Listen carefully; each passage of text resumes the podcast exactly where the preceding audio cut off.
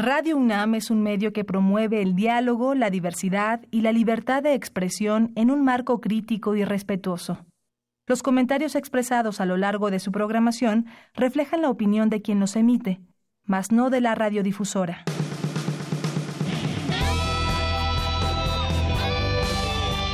Prisma RU.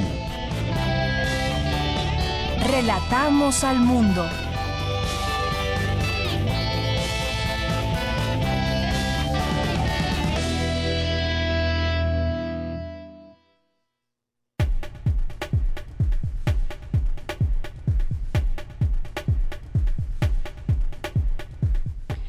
Tal? Muy buenas tardes. Sean todos ustedes bienvenidos a este programa Prisma RU, un programa que se transmite aquí en Radio UNAM en la frecuencia 96.1 de FM. Gracias por estar con nosotros. Soy Deyanira Morán y a nombre de todo el equipo le deseamos pues muy buen día y lo invitamos a que se quede con nosotros de aquí hasta las 3 de la tarde. Durante el programa de hoy, ¿qué tendremos? Nuestra sección acostumbrada de campus universitario donde estamos atentos a lo que sucede en nuestra universidad. Hoy en especial se lleva a cabo Consejo Universitario que celebró ya su segunda sesión del año. Vamos a tener toda esta información en unos minutos más, además de otras informaciones que se generan desde nuestra universidad. Y vamos a platicar al tiempo de invitarlos a la Expo Café Chocolate Fest, que es su octava edición ahí en el Palacio de la Autonomía y que es organizado por Fundación UNAM. Y bueno, aquí tendremos a tres personas que estarán participando en este festival, en esta Expo Fest y pues nos darán todos los detalles. Si a ustedes les gusta el café, y el chocolate o uno u otro, bueno, pues yo creo que no se deben de perder esta invitación para descubrir todo lo que ofrecerá esta expo. Vamos a tener también en nuestra segunda hora nuestra mesa de análisis y debate. Vamos a tener aquí una conversación sobre la revocación de mandato que se sigue discutiendo en el Senado y que la oposición ha logrado hacer un buen bloque en torno a este tema. Hay varios cuestionamientos que nos llevan a eh, replantearnos o por lo menos hacernos la pregunta, revocación de mandato o reelección, sí o por qué no, por qué se ha malinterpretado de esta manera o por qué se ha interpretado de esta manera la revocación de mandato. Bueno, pues lo analizaremos a detalle con los doctores, el doctor Oliva, eh, Javier Oliva Posada, que es doctor en ciencia política, investigador en la Facultad de Ciencias Políticas y Sociales de la UNAM. Y también platicaremos con el licenciado Mario César Rodríguez Capela, que es responsable de planeación y transparencia de la División de Estudios de Posgrado de la Facultad de Derecho. Así que no se pierdan esta mesa de análisis donde se valen sus preguntas, se valen sus comentarios al teléfono 5536-4339 y también a través de nuestras redes sociales Prisma RU en Facebook, así nos encuentran, y arroba Prisma RU, también ahí estamos leyendo sus comentarios. Vamos a tener también en la sección de cultura a Sofía Espinosa y César Ramos, que son protagonistas de la película Bruma del director Max Unino. Aquí estarán en la sección de cultura. Vamos a tener también a Amanda de la Garza hoy que es miércoles y hablaremos de arte. Y pues Amanda de la Garza también que el día de hoy se despide por una temporada de nosotros aquí en Prisma RU. Y bueno, pues ya en un, en un rato más la escucharemos. Ya casi al terminar el programa. Así que pues esto y más tendremos también una invitación que nos, nos dejó por aquí Dulce Wet, jefa de discoteca de Radio UNAM. También tendremos una información, un texto que nos dejó Margarita Castillo sobre pues esto que ha sucedido eh, con la solicitud de perdón a España con el tema de la conquista. Así que, pues esto es parte de lo que tendremos el día de hoy y desde aquí relatamos al mundo. Relatamos al mundo. Relatamos al mundo.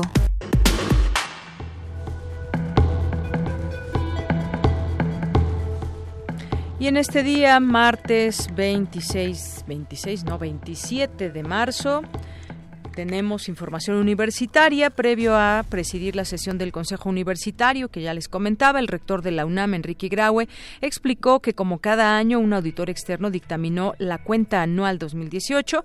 Mi compañera Virginia Sánchez estuvo atenta y nos tendrá toda la información más adelante.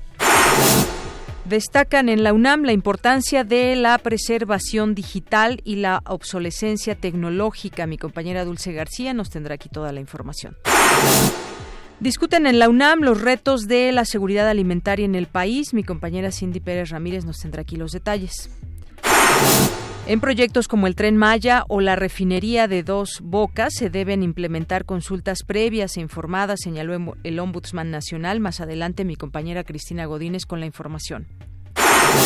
Y en los temas, en los temas nacionales, el titular de la Secretaría de la Defensa Nacional, Luis Crescencio Sandoval, informó que con la estrategia de seguridad en Tijuana se ha registrado una disminución de homicidios dolosos en, en 21%. La Guardia Nacional será reforzada con elementos del Ejército y de la Marina para su operación en las 266 coordinaciones territoriales que se habilitaron en territorio nacional, anunció el presidente Andrés Manuel López Obrador. Este miércoles, luego de tres intentos fallidos, las Comisiones Unidas de Puntos Constitucionales y de Educación de la Cámara de Diputados sesionan para dictaminar la reforma educativa. La Secretaría de la Función Pública abrió cuatro expedientes contra el presidente de la Comisión Reguladora de Energía, Guillermo Ignacio García Alcocer. El presidente Andrés Manuel López Obrador informó que hoy aparecerá en el portal de la ONU el anuncio de la venta del avión presidencial. Ya veremos en cuánto está, quién lo comprará. Y en los temas internacionales, la Organización Mundial de la Salud declaró que la vacilación en vacunar a menores es una de las diez principales amenazas de, para la salud mundial. Enfermedades como el sarampión avanzan peligrosamente a nivel mundial. Mozambique confirmó cinco casos de cólera en la ciudad portuaria de Beira, tras el paso de un poderoso ciclón que provocó la muerte de más de 700 personas a lo largo de una franja del sur de África. Hoy en la UNAM, ¿qué hacer y a dónde ir? El Seminario Universitario de la Cuestión Social organiza el foro Acoso, denuncia legítima o victimización, con la participación de las doctoras Marta Lamas, del Centro de Investigaciones y Estudios de Género de la UNAM, y Aletia Fernández de la Reguera, del Instituto de Investigaciones Jurídicas. Esta sesión se realizará hoy en punto de las 18 horas en el auditorio Maestro Jesús Silva Herzog, ubicado en el posgrado de Economía en Ciudad Universitaria. Como parte del ciclo de cine del Instituto de Investigaciones Filológicas de la UNAM, se proyectará la película Los Adioses, de la directora mexicana Natalia Bristain, quien hace una mirada íntima a la vida de la escritora Rosario Castellanos, enfatizando en su historia de amor con el filósofo Ricardo Guerra. Asiste a la función hoy a las 17 horas en la sala de videoconferencias del Instituto de Investigaciones Filológicas en Ciudad Universitaria. La entrada es libre. Recuerda que hoy es Noche de Museos. El Palacio de la Escuela de Medicina de la UNAM te invita a disfrutar de la puesta en escena Fecundidad de la compañía de teatro Fénix Novo Hispano. Podrás realizar además un recorrido nocturno por las instalaciones del Palacio y Museo de la Medicina. La cita es hoy, en punto de las 19 horas, en el Palacio de la Escuela de Medicina, ubicado en calle República de Brasil, número 33, Centro Histórico. Asiste, la entrada es libre.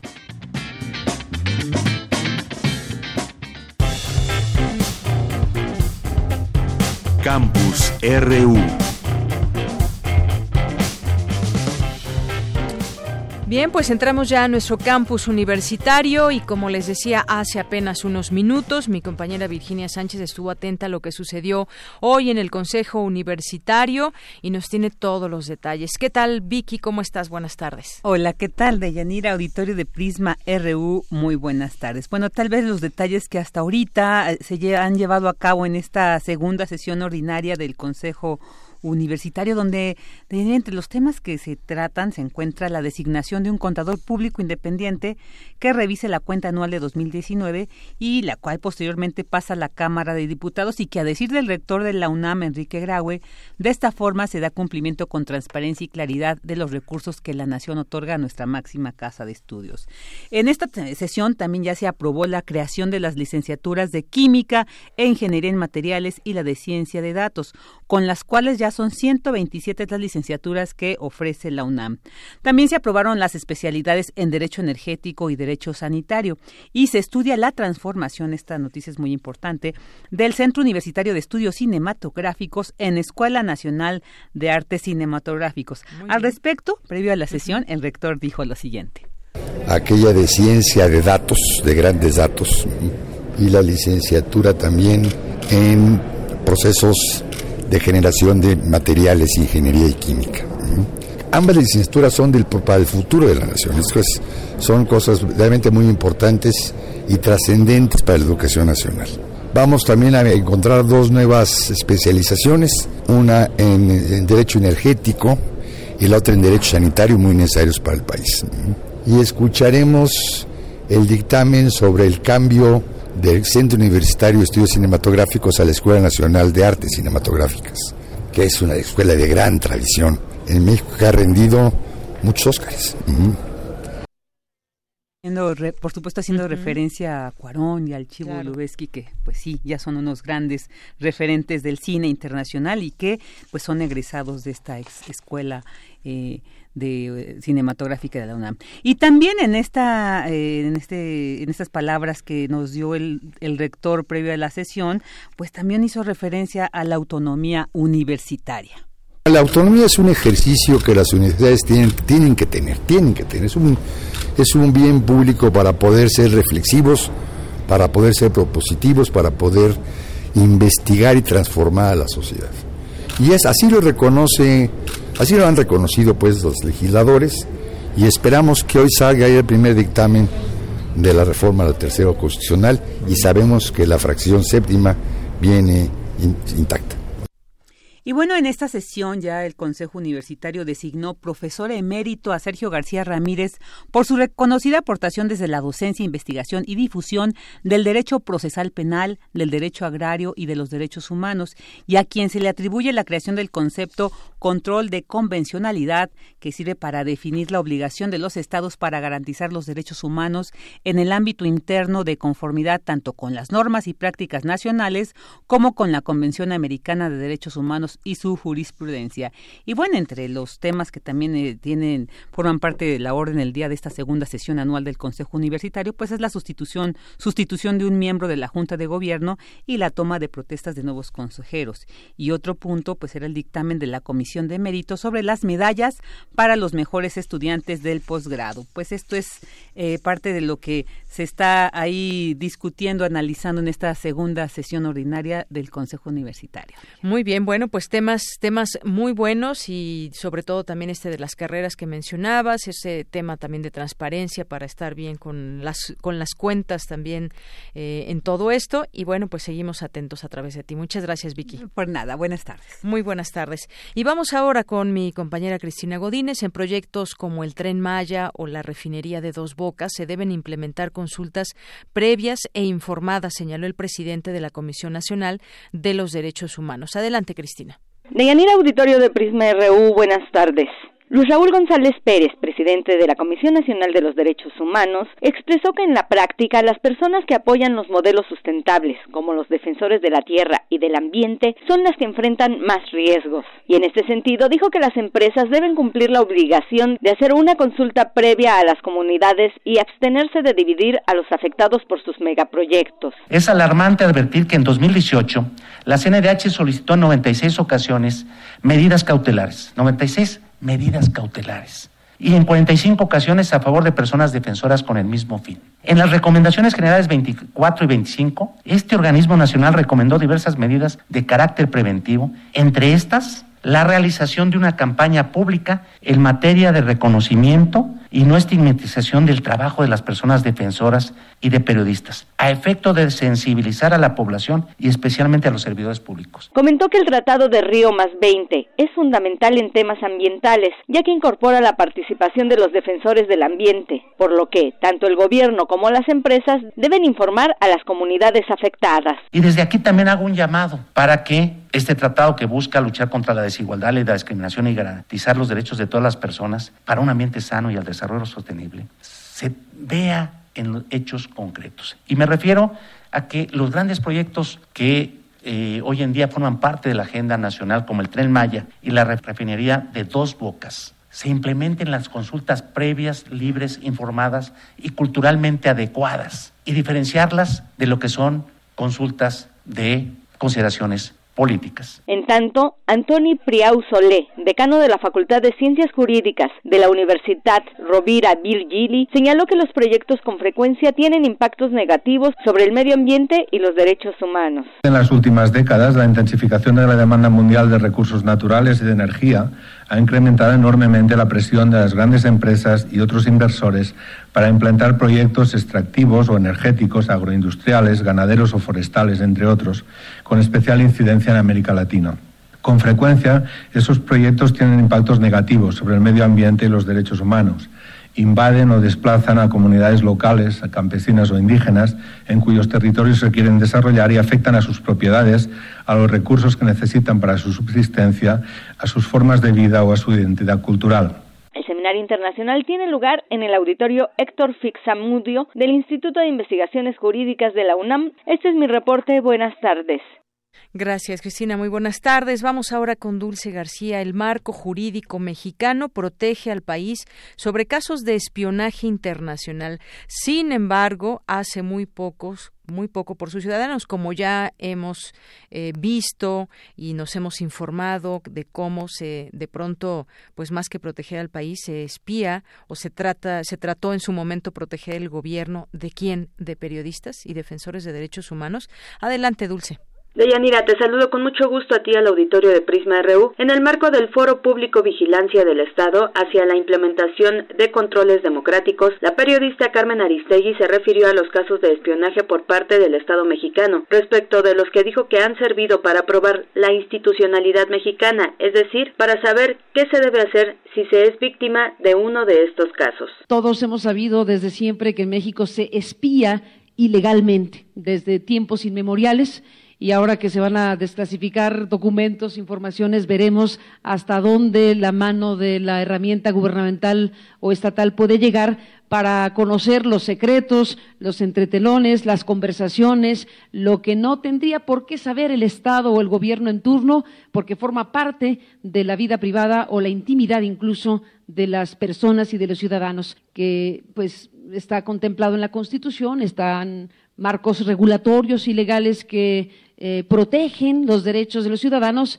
en el papel, pero en la práctica no ocurre. Por su parte, la doctora Isa Pla, secretaria académica del Instituto de Investigaciones Jurídicas de la UNAM, dijo que el marco normativo mexicano está más enfocado a los actos que tienen que ver con la seguridad nacional y la gobernabilidad del Estado, desde una concepción de interferencia internacional, lo que permite hacer muy poco en contra de los actos de espionaje hacia algún particular. Nada nos ha permitido hacer frente a, otro tipo de injerencias que tiene que ver con, como poníamos los ejemplos, sector privado versus organizaciones gubernamentales o incluso sector público eh, eh, de una manera muy velada versus organizaciones internacionales que no pasa por estos supuestos por, estas, por estos supuestos de intervenciones de comunicaciones. Este es el reporte. Muy buenas tardes. Porque tu opinión es importante, síguenos en nuestras redes sociales, en Facebook como Prisma RU y en Twitter como arroba PrismaRU. Queremos escuchar tu voz. Nuestro teléfono en cabina es 55 36 43 39. Relatamos al mundo. Relatamos al mundo. Continuamos, continuamos y al principio les habíamos adelantado que escucharan o los invitamos a escuchar esa entrevista que tendríamos sobre la Expo Café Chocolate Fest que llega a su octava edición y pues ya están aquí tres de tres personas que estarán siendo parte de esta expo y será este fin de semana además que llega esta octava edición en el Palacio de la Autonomía de la UNAM, un evento que organiza Fundación UNAM y Expo Fest. Así que les quiero presentar a Daisy Guadalupe García Escalante, que es productora de café de Veracruz y bueno, pues está aquí con nosotros. ¿Qué tal, Daisy? Muy buenas tardes, bienvenida. Hola, muy buenas tardes, gracias. Y que ya aquí puso el café en la mesa. Y bueno, también está Ricardo Jiménez Ugalde, que es chef de la marca Chocolates Custal. Así es, hola, ¿qué tal? Buenas tardes. Sí, pues venimos aquí a platicar un poquito. Sí, que además también ya trajo aquí unos chocolates que a la vista se ven maravillosos y ya me imagino a qué saben. Sí, claro, ahorita los probamos. ahorita los probamos. Y muchas gracias, Ricardo. Y también está con nosotros Francisco Romero García, que es organizador de esta Expo Café Chocolate Fest, que ya llegó a su su octava edición. ¿Qué tal, Francisco? ¿Qué tal? ¿Cómo estás? Buen día. Muchas gracias. Pues yo muy contenta de que estén ustedes aquí, que nos vengan a platicar e invitar sobre esta expo. Y yo les decía hace un momento, antes de entrar al aire, que qué buena combinación el chocolate y el café. Así que vayamos por partes, si les parece bien. Empezamos contigo, Daisy, para que nos hables de, pues, del café, de lo que podemos encontrar en la expo. Ya sabemos que hay diferentes tipos de café, sabemos que en, en varios lugares de nuestro país, pues, hay muy buen café. Platícanos un poco de lo que de lo que podremos ver en este aspecto, Daisy. Sí, claro. Bueno, eh, yo soy Daisy García, la directora comercial de Café Gares. eh, vengo en representación de mis papás. Ellos son los propietarios y han sido productores de café de toda la vida. El año pasado fue que decidimos ponerle una marca que es Café Gares. Y bueno, nuestro café es eh, de Veracruz. Eh, está, se produce a una altura de 1100 metros. Y nosotros hacemos un proceso artesanal, es decir, nosotros elegimos desde la semilla, hacemos el plantel, utilizamos abono orgánico y plantamos. Eh, recolectamos las cerezas, eh, lo procesamos en casa y el secado es al sol, en planillas. Entonces, por eso es un café 100% natural, no tiene contacto con máquinas de gas. Nosotros manejamos una variedad arábica y Costa Rica 95, que es eh, un café de altura, y manejamos dos presentaciones, lo que es un café tostado canela, que es un tostado claro, la presentación es en una bolsa blanca, y bueno, este tiene unas notas frutales, es suave, es dulce, y bueno, este tiene mayor nivel de cafeína. Y manejamos también lo que es un tostado o molido obscuro, que tiene eh, un sabor más achocolatado, unas notas más amargas y, y un poco menos cafeína. Este es el producto que venimos ofreciendo y que vamos a tener presente en la Expo Fest. Y bueno, además eh, también traeremos eh, lo que es miel, 100% natural, porque dentro de los cafetales ponemos cajones de abejas para que con la flor del café eh, obtengan miel. Muy bien. Bueno, pues esto es parte de lo que podemos encontrar, este tipo de productos. En un momento más regresamos a platicar contigo, Daisy, para que nos hables también de los beneficios del café. Yo sé que mucha gente que nos está escuchando seguramente no puede, no puede iniciar su día si no es sin una taza de café, pero ¿cuáles son los beneficios? También de esto platicamos en un momento más. Y antes de pasar a el tema del chocolate, que además, bueno, seguramente también muchos que nos están escuchando serán adictos al chocolate como yo, quisiera que nos platiques, Francisco, sobre lo que será esta octava edición. Ya nos adelantaba un poco Daisy, de, va a haber café, por supuesto, habrá chocolate, pero ¿qué más podemos encontrar en la expo? Bueno, eh, como bien dices, tenemos ya ocho años celebrando este este evento. Ahorita la sede es el Palacio de la Autonomía de la Fundación UNAM y aparte de nuestros productores eh, y pequeños productores y distribuidores de café y chocolate, tenemos actividades para toda la familia.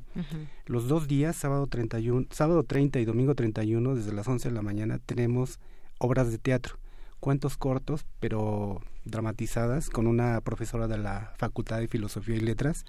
Es la leyenda del cacao, prehispánica, y la leyenda del café, prehispánica. Ella va a tener cuatro horarios durante los los dos días. Y también tenemos dos charlas sobre el cacao, también intercaladas los dos días para que los niños aprendan, toda la familia aprenda. Y ya al último cerramos los dos días con unas, un taller para elaboración de hojuelas de cacao. Y obviamente es entrada gratuitas para toda la familia. Para estas actividades hay cupo limitado, pero el, la, el, Palacio de la Autonomía es bondadoso en sus espacios y seguramente cabrá mucha gente para que disfruten estas actividades para la familia. Muy bien, bueno, esto es parte de lo que se podrá también ahí eh, aprender y conocer del producto, yo creo que también es muy importante. Pasemos ahora al chocolate y bueno, platicar de esto con Ricardo Jiménez, que pues eh, estás en esta marca que es Cuxtal o Cuxtal. Eh, bueno, actualmente se le puede decir Cuxtal. Si Ajá, nos Cuxtal. fuéramos a, a México prehispánico, pues sería Kushtal, ¿no? Muy bien. Así es. Bueno, aquí veo unos chocolates que, pues bueno, se ven muy vistosos y que, bueno, esta marca, fíjate, yo ya la conocía porque decía ah, hace un momento que mi adicción al chocolate es, es eh, vigente completamente y me encanta. Pero, pues platícanos a quienes nos están escuchando sobre este producto que tú vas a exponer ahí en este, en esta expo, en esta expo. Claro que sí. Pues mira, Eh, primeramente en, la expo pues, van a poder encontrar muchísimas cosas, ¿no? No, no solamente lo que yo traigo, ahorita les platico un poquito. Va a haber cosas de cacao, de chocolate, barras, eh, eh, bebidas a base de cacao, muchas cosas que van a poder encontrar. Creo que también va una persona con metates, entonces pues todo esto relacionado al cacao, ¿no? Y pues yo traigo una marca que se llama, como bien lo dices, Cuxtal, que significa vida en maya. Eh, yo lo que tengo es, es bombones, o sea, chocolates rellenos. A veces confundimos un poquito lo que es un bombón con un malvavisco. Eh, este tipo de chocolates rellenos se les conoce como bombones. Y pues manejo una línea con más de 50 sabores distintos, eh, sabores clásicos y unos no tan clásicos, clásicos como avellanas, café, tal vez maracuyá, y unos más exóticos como aguacate y queso cotija, sandía, chapulines y mezcal, mole, chiles, eh, ahorita hay uno nuevo que es de un fruto asiático que se llama calamansi. Entonces, diferentes cosas que pueden encontrar que a lo mejor no se imaginaban en el chocolate y que pues van a tener la oportunidad de probar ahí, ¿no? Muy bien, ahorita vamos a tomar una foto de estos de estos chocolates, los compartimos antes de que me los coma. Claro. Pero a ver, veo aquí por ejemplo este de qué es, hay uno verde. Ese que tiene de qué tiene formita, como a ver, tiene formita pues como de aguacate Exactamente. con su semilla. Exactamente, ese es de aguacate y queso cotija. Ese es de aguacate y queso cotija, tenemos, por ejemplo, acá tenemos mamey y este. tequila, tenemos uno de avellanas. Cabe mencionar que todo es pintado a mano, todo es hecho y decorado a mano el casqueado, eh, las decoraciones y los rellenos se hacen con ingredientes naturales. En mi caso, ¿no? En mi caso, marca Cuxtal, hacemos todo con ingredientes están naturales. además hechos a mano, tal sí. cual. Y por ejemplo, ese que mencionabas de aguacate, luego me dicen, oye, ¿y si tiene aguacate? Sí, sí tiene, aguacate, o sea, tiene realmente aguacate, ¿no? Sí, tiene que pasar por un proceso de cocción para que no se vaya a hacer como negro. Ya ves que abrimos un aguacate, pues se pone negro, ¿no? Con el tiempo, con la oxidación. Entonces, pues utilizamos diferentes técnicas para tener sabores tal cual del chocolate, ¿no? Pasan por un proceso para llegar a un sabor que sea rico. O sea, luego me dicen, oye, ¿y si sabe rico? Sí, o sea, esa combinación no me la imagino ahorita, ahorita lo voy a probar, pero chocolate con aguacate, bueno, más allá de la rima, ¿a qué sabe? Sí, exacto, ¿no? Y, además, pues es un fruto, ¿no? Entonces, y realmente nosotros lo utilizamos en comida salada, pero realmente es dulce, ¿no? El, aguacate es dulce. Entonces, pues ese tiene ahí el aguacate y el queso cotija y pues muchísimas variedades más, ¿no? Así es. Este, por ejemplo, que es blanco, color blanco, pero no es que sea, a ver, ¿qué es? Este ese es de romero y miel. Romero y miel. Romero y miel, lo pusimos en una hojita para que pues nos dé a pensar un poquito en el romero eh, y unos colores tal vez el, verdecito y el otro que es como un color miel. Eh, este acá es fresa, es una fresita y este acá es frambuesa con hierbabuena. Muy bien. Bueno, pues sí, se antoja esta combinación de, sí, claro, sabores. Y ahorita los pruebas. Ahorita los pruebo y eh, también te iba a preguntar, hay distintos tipos de chocolate. Por ejemplo, aquí yo veo uno que tiene un color oscuro, me imagino que es chocolate amargo. ¿O qué tipo de chocolate utilizas también? Eh, en la línea tenemos chocolates eh, blancos, tenemos de leche, semi amargos o amargos. Eh, dependiendo del relleno es el, la cobertura que se utiliza. Con cobertura nos referimos al chocolate. Eh, entonces es la cobertura que se utiliza. Nosotros aquí en este tipo de, de chocolates lo que buscamos es una interacción entre el relleno y la cobertura.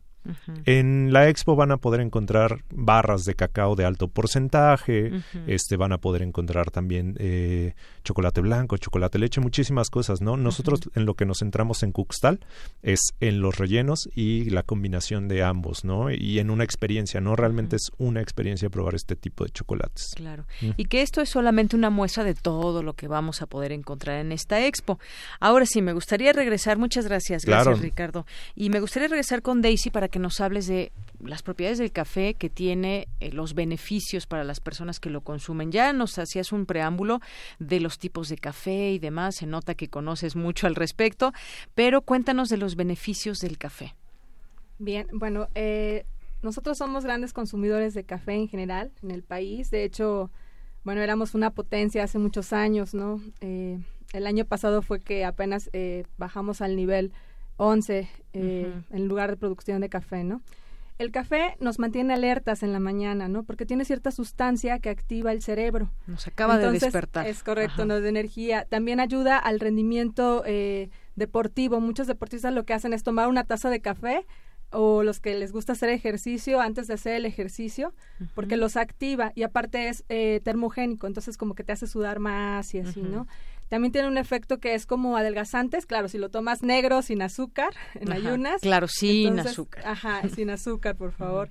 Y este, bueno, y además tiene ciertos nutrientes, ¿no? Que también activan al cuerpo, entonces es muy benéfico. Y más eh, el de nosotros, bueno, Café Gares, que es este, procuramos mucho todos los procesos para que sea un producto natural. No tiene nada de químicos, entonces cualquier persona lo puede consumir. Es para olla, este, cafetera, ¿sí? Sin ningún problema. Muy bien, bueno, pues ahí también parte de los beneficios que nos proporciona una taza o más de café al día. Y también, bueno, en este caso, em, en esta Expo Café, los expositores compartirán también información sobre la elaboración, propiedades, beneficios del café y chocolate. Y bueno, hay que probar estos productos artesanales también que estarán ahí con los expositores de diferentes lugares del país. Eh, y bueno, habrá también, por lo que leo, cacao, café, como ya eh, habíamos dicho, pozol, mole, flores y también se podrán encontrar artesanías. Es decir, es una expo que podemos encontrar eh, varias cosas y varias actividades, como ya nos mencionaba eh, Francisco. Y bueno, pues estos invitados de honor son el chocolate y el café. Bueno, pues esto es parte. ¿Cuándo? Ya nos dijiste sábado y domingo. ¿A partir de qué hora? ¿Y hasta qué hora cierran? Eh, abrimos las puertas al público a partir de las 11 de la mañana y hasta las 8 de la noche, ambos días, y la entrega es gratuita para toda la familia. En el Palacio de la Autonomía, está muy cerquita del Zócalo, a dos cuadras del Zócalo, es el licenciado Verdad, licenciado Primo Verdad número 2, en el centro histórico, a un costado del Templo Mayor. Muy bien, bueno, pues ahí está. Yo creo que si ya han llegado a esta octava edición es porque han tenido mucho éxito y seguramente en esta ocasión eh, de igual manera mucha gente acudirá y además me imagino que también habrá pruebas ahí para que la gente pueda, promociones también para que aprovechen y puedan degustar todos estos productos. Seguro, sí, todos los expositores para animar al público que le, que le compren sus productos dan sus degustaciones y obviamente la calidad de la explicación, la información que ellos proporcionan es muy valiosa también. Claro, y además, bueno, pues el consumo del café y del chocolate, pues es algo, como ya decías, Daisy, algo muy cotidiano para muchos de nosotros o para el mexicano. La forma de hacer el, chocolate es de muchas maneras. Estamos ahorita, estábamos platicando con Ricardo de este producto que le ofrece, pero hay muchas maneras de consumir el, el chocolate y hay muchos tipos de chocolate. Hay gente que le gusta el blanco, no le gusta el blanco, les gusta el amargo que el que tiene incluso, bueno, que no tiene azúcar y muchas otras modalidades en las que podemos consumir el chocolate con agua, por ejemplo, el chocolate con leche, eh, por las mañanas también vigoriza un poco de, de, chocolate, ¿no? Y bueno, pues es parte de lo que de lo que también podemos eh, saber de estos productos. ¿Qué más? Algo que se me esté escapando que quieran que quieran comentar con nuestro auditorio. Pues que vayan y, apoyen a todos los, pequeños empresarios, ¿no? Porque todos somos pequeños empresarios, emprendedores, que vayan, denos la oportunidad de, de que llegue a sus manos un producto de calidad que pues yo estoy seguro que todos hacemos con mucho cariño y con mucho empeño y que queremos salir adelante con nuestras marcas. Entonces vayan, dense la oportunidad. Hay precios para todo público, o sea, pueden encontrar cosas económicas, cosas un poquito más elevadas, pero hay para todos los bolsillos, ¿no? Entonces que se den una oportunidad, que vayan y que apoyen a, para fortalecer esta economía mexicana, ¿no? Porque si entre nosotros no nos apoyamos y no compramos local y no compramos eh, cosas en México hechas por mexicanos, pues difícilmente vamos a salir adelante, ¿no? Muy bien.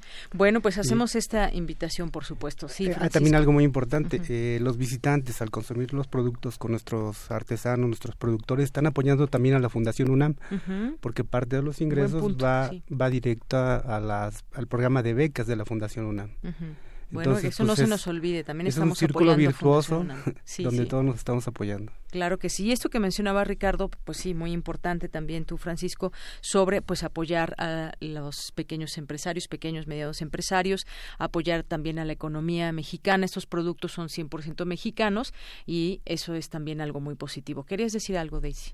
Sí, bueno, yo quiero invitarlos, espero que asistan. Nosotros vamos a explicar el proceso del café, vamos a llevar semillas, vamos a llevar las cerezas, el café en todas sus etapas, incluso las plantas, para que conozcan un poco del proceso del café. Y bueno, este, apoyen eh, al campo mexicano. Sí, sobre todo esto, Daisy, también conocer y reconocer el producto de calidad mexicano, porque muchas veces pues podemos ir a la tiendita por un sobrecito y demás y bueno, pues ahí se nota también la calidad con respecto a este tipo de productos que eh, podemos encontrar en la Expo. Lo mismo sucede con productos derivados del cacao, el chocolate, por ejemplo. Claro que sí. Sí, sí, sí, es, es una calidad totalmente distinta, ¿no? La que encuentras en, en un supermercado a lo que vas a encontrar ahí. Muy bien. Bueno, pues ya ahí está. Solamente nos resta invitar a todo el auditorio que nos está escuchando, que corran la voz y que este próximo sábado y domingo los esperamos ahí en el Palacio de la Autonomía, este evento que organiza también Fundación UNAM y bueno, pues una manera muy positiva también de, de apoyar a muchos estudiantes a través de becas. Pues muchas gracias a los tres por venir. Al contrario. Gracias. Y bueno, pues gracias Daisy Guadalupe García, Ricardo Jiménez Ugalde y Francisco Romero García, que pues estarán el próximo fin de semana ahí en la Expo.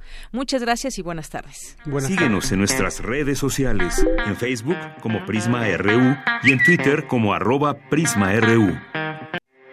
Porque tu opinión es importante, síguenos en nuestras redes sociales, en Facebook como Prisma RU y en Twitter como arroba PrismaRU.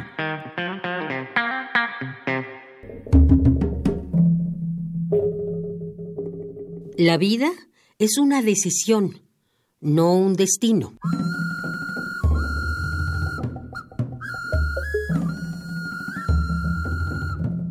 Pese a que Cristóbal Colón no supo realmente a dónde había llegado, demostró que la Tierra era redonda.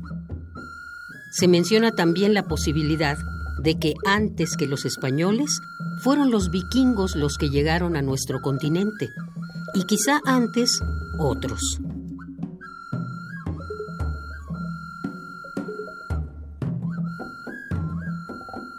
Entonces, una pregunta interesante sería, ¿quienes habitábamos estas tierras no existíamos ya desde antes que ellos llegaran? Los que vivíamos aquí teníamos una cosmovisión completa, integral, a todo le pusimos nombre y significado. Podíamos ver, oír, hablar, actuar.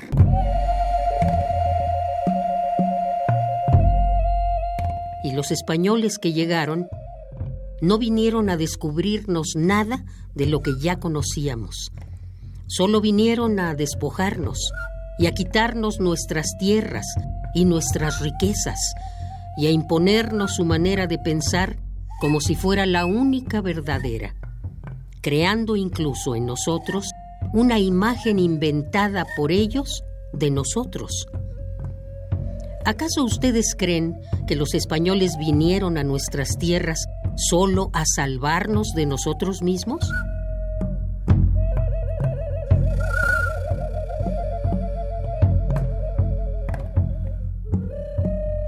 Hace años, para definir el atropello del que fuimos objeto, los intelectuales del poder llamaron primero al 12 de octubre Día de la Raza. ¿Cuál raza?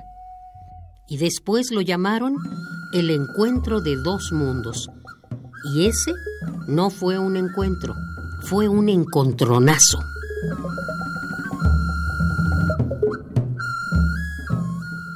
¿Son encuentros las invasiones coloniales en nuestro continente? ¿Las que se dieron en África y en muchos otros lugares del mundo? Las invasiones de ayer y las de hoy y las que mañana harán otras potencias que tienen la desvergüenza y las armas necesarias para posesionarse de otros países, ¿son encuentros?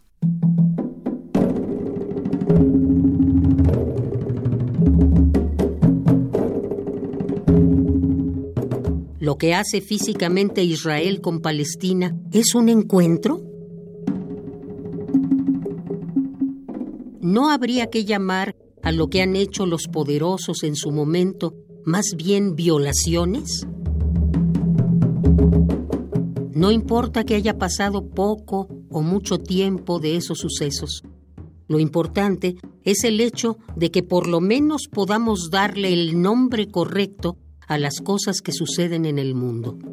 Eso nos dará claridad para nombrar cada hecho futuro y eso nos hará estar más cerca de la verdad. uno tiene la posibilidad de decidir en la historia que nos conforma de qué lado quiere estar, porque la vida es una decisión, no un destino.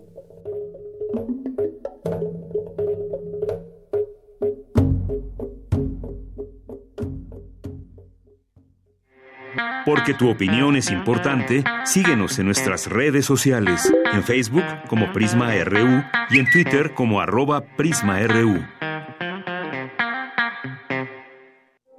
Queremos escuchar tu voz. Nuestro teléfono en cabina es 55 36 43 39.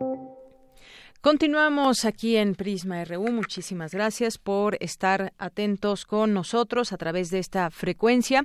Y bueno, pues algunas de las notas nacionales hoy que se destacan en los distintos medios y una discusión que se lleva también ahí en San Lázaro o que se pretende llevar o que se está desarrollando pues desde hace varias semanas que se ha puesto ya en la mesa este tema. Me refiero al tema de la reforma educativa.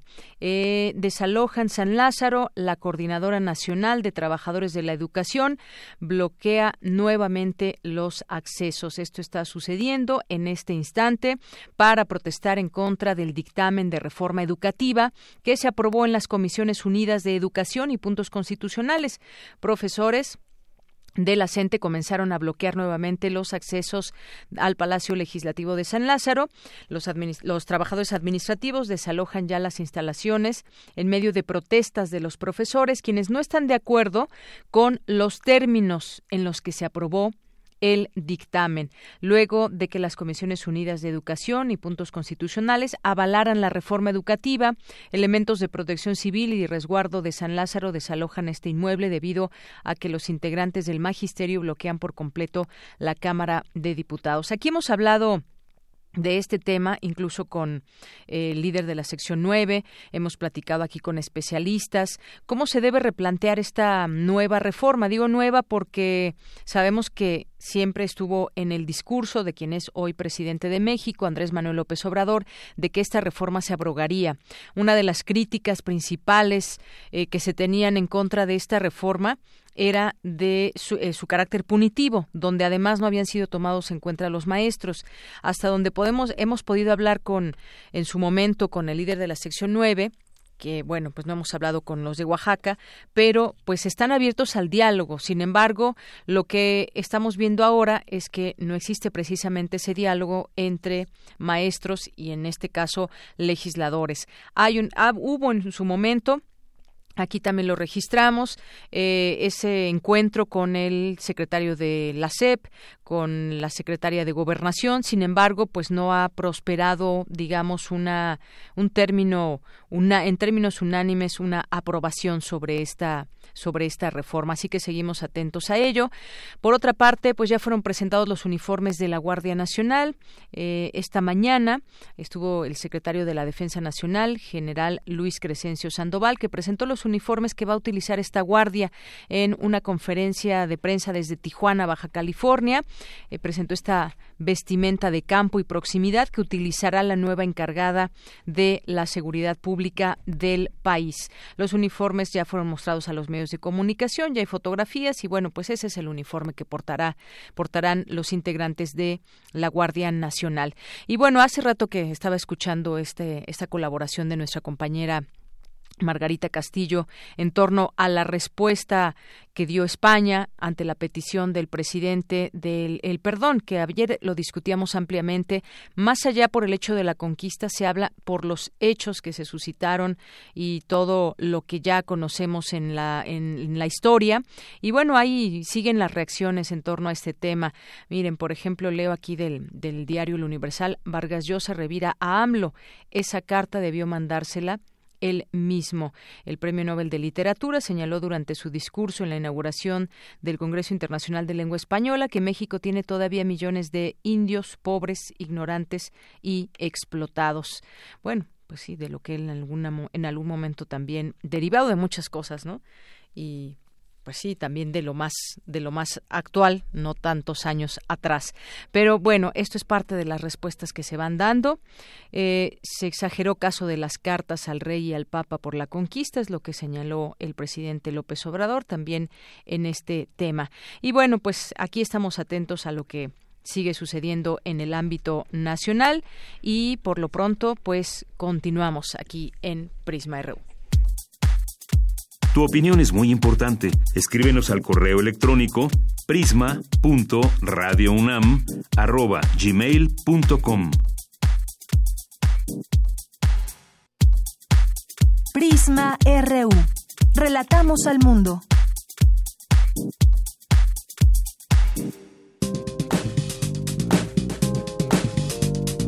Cultura RU.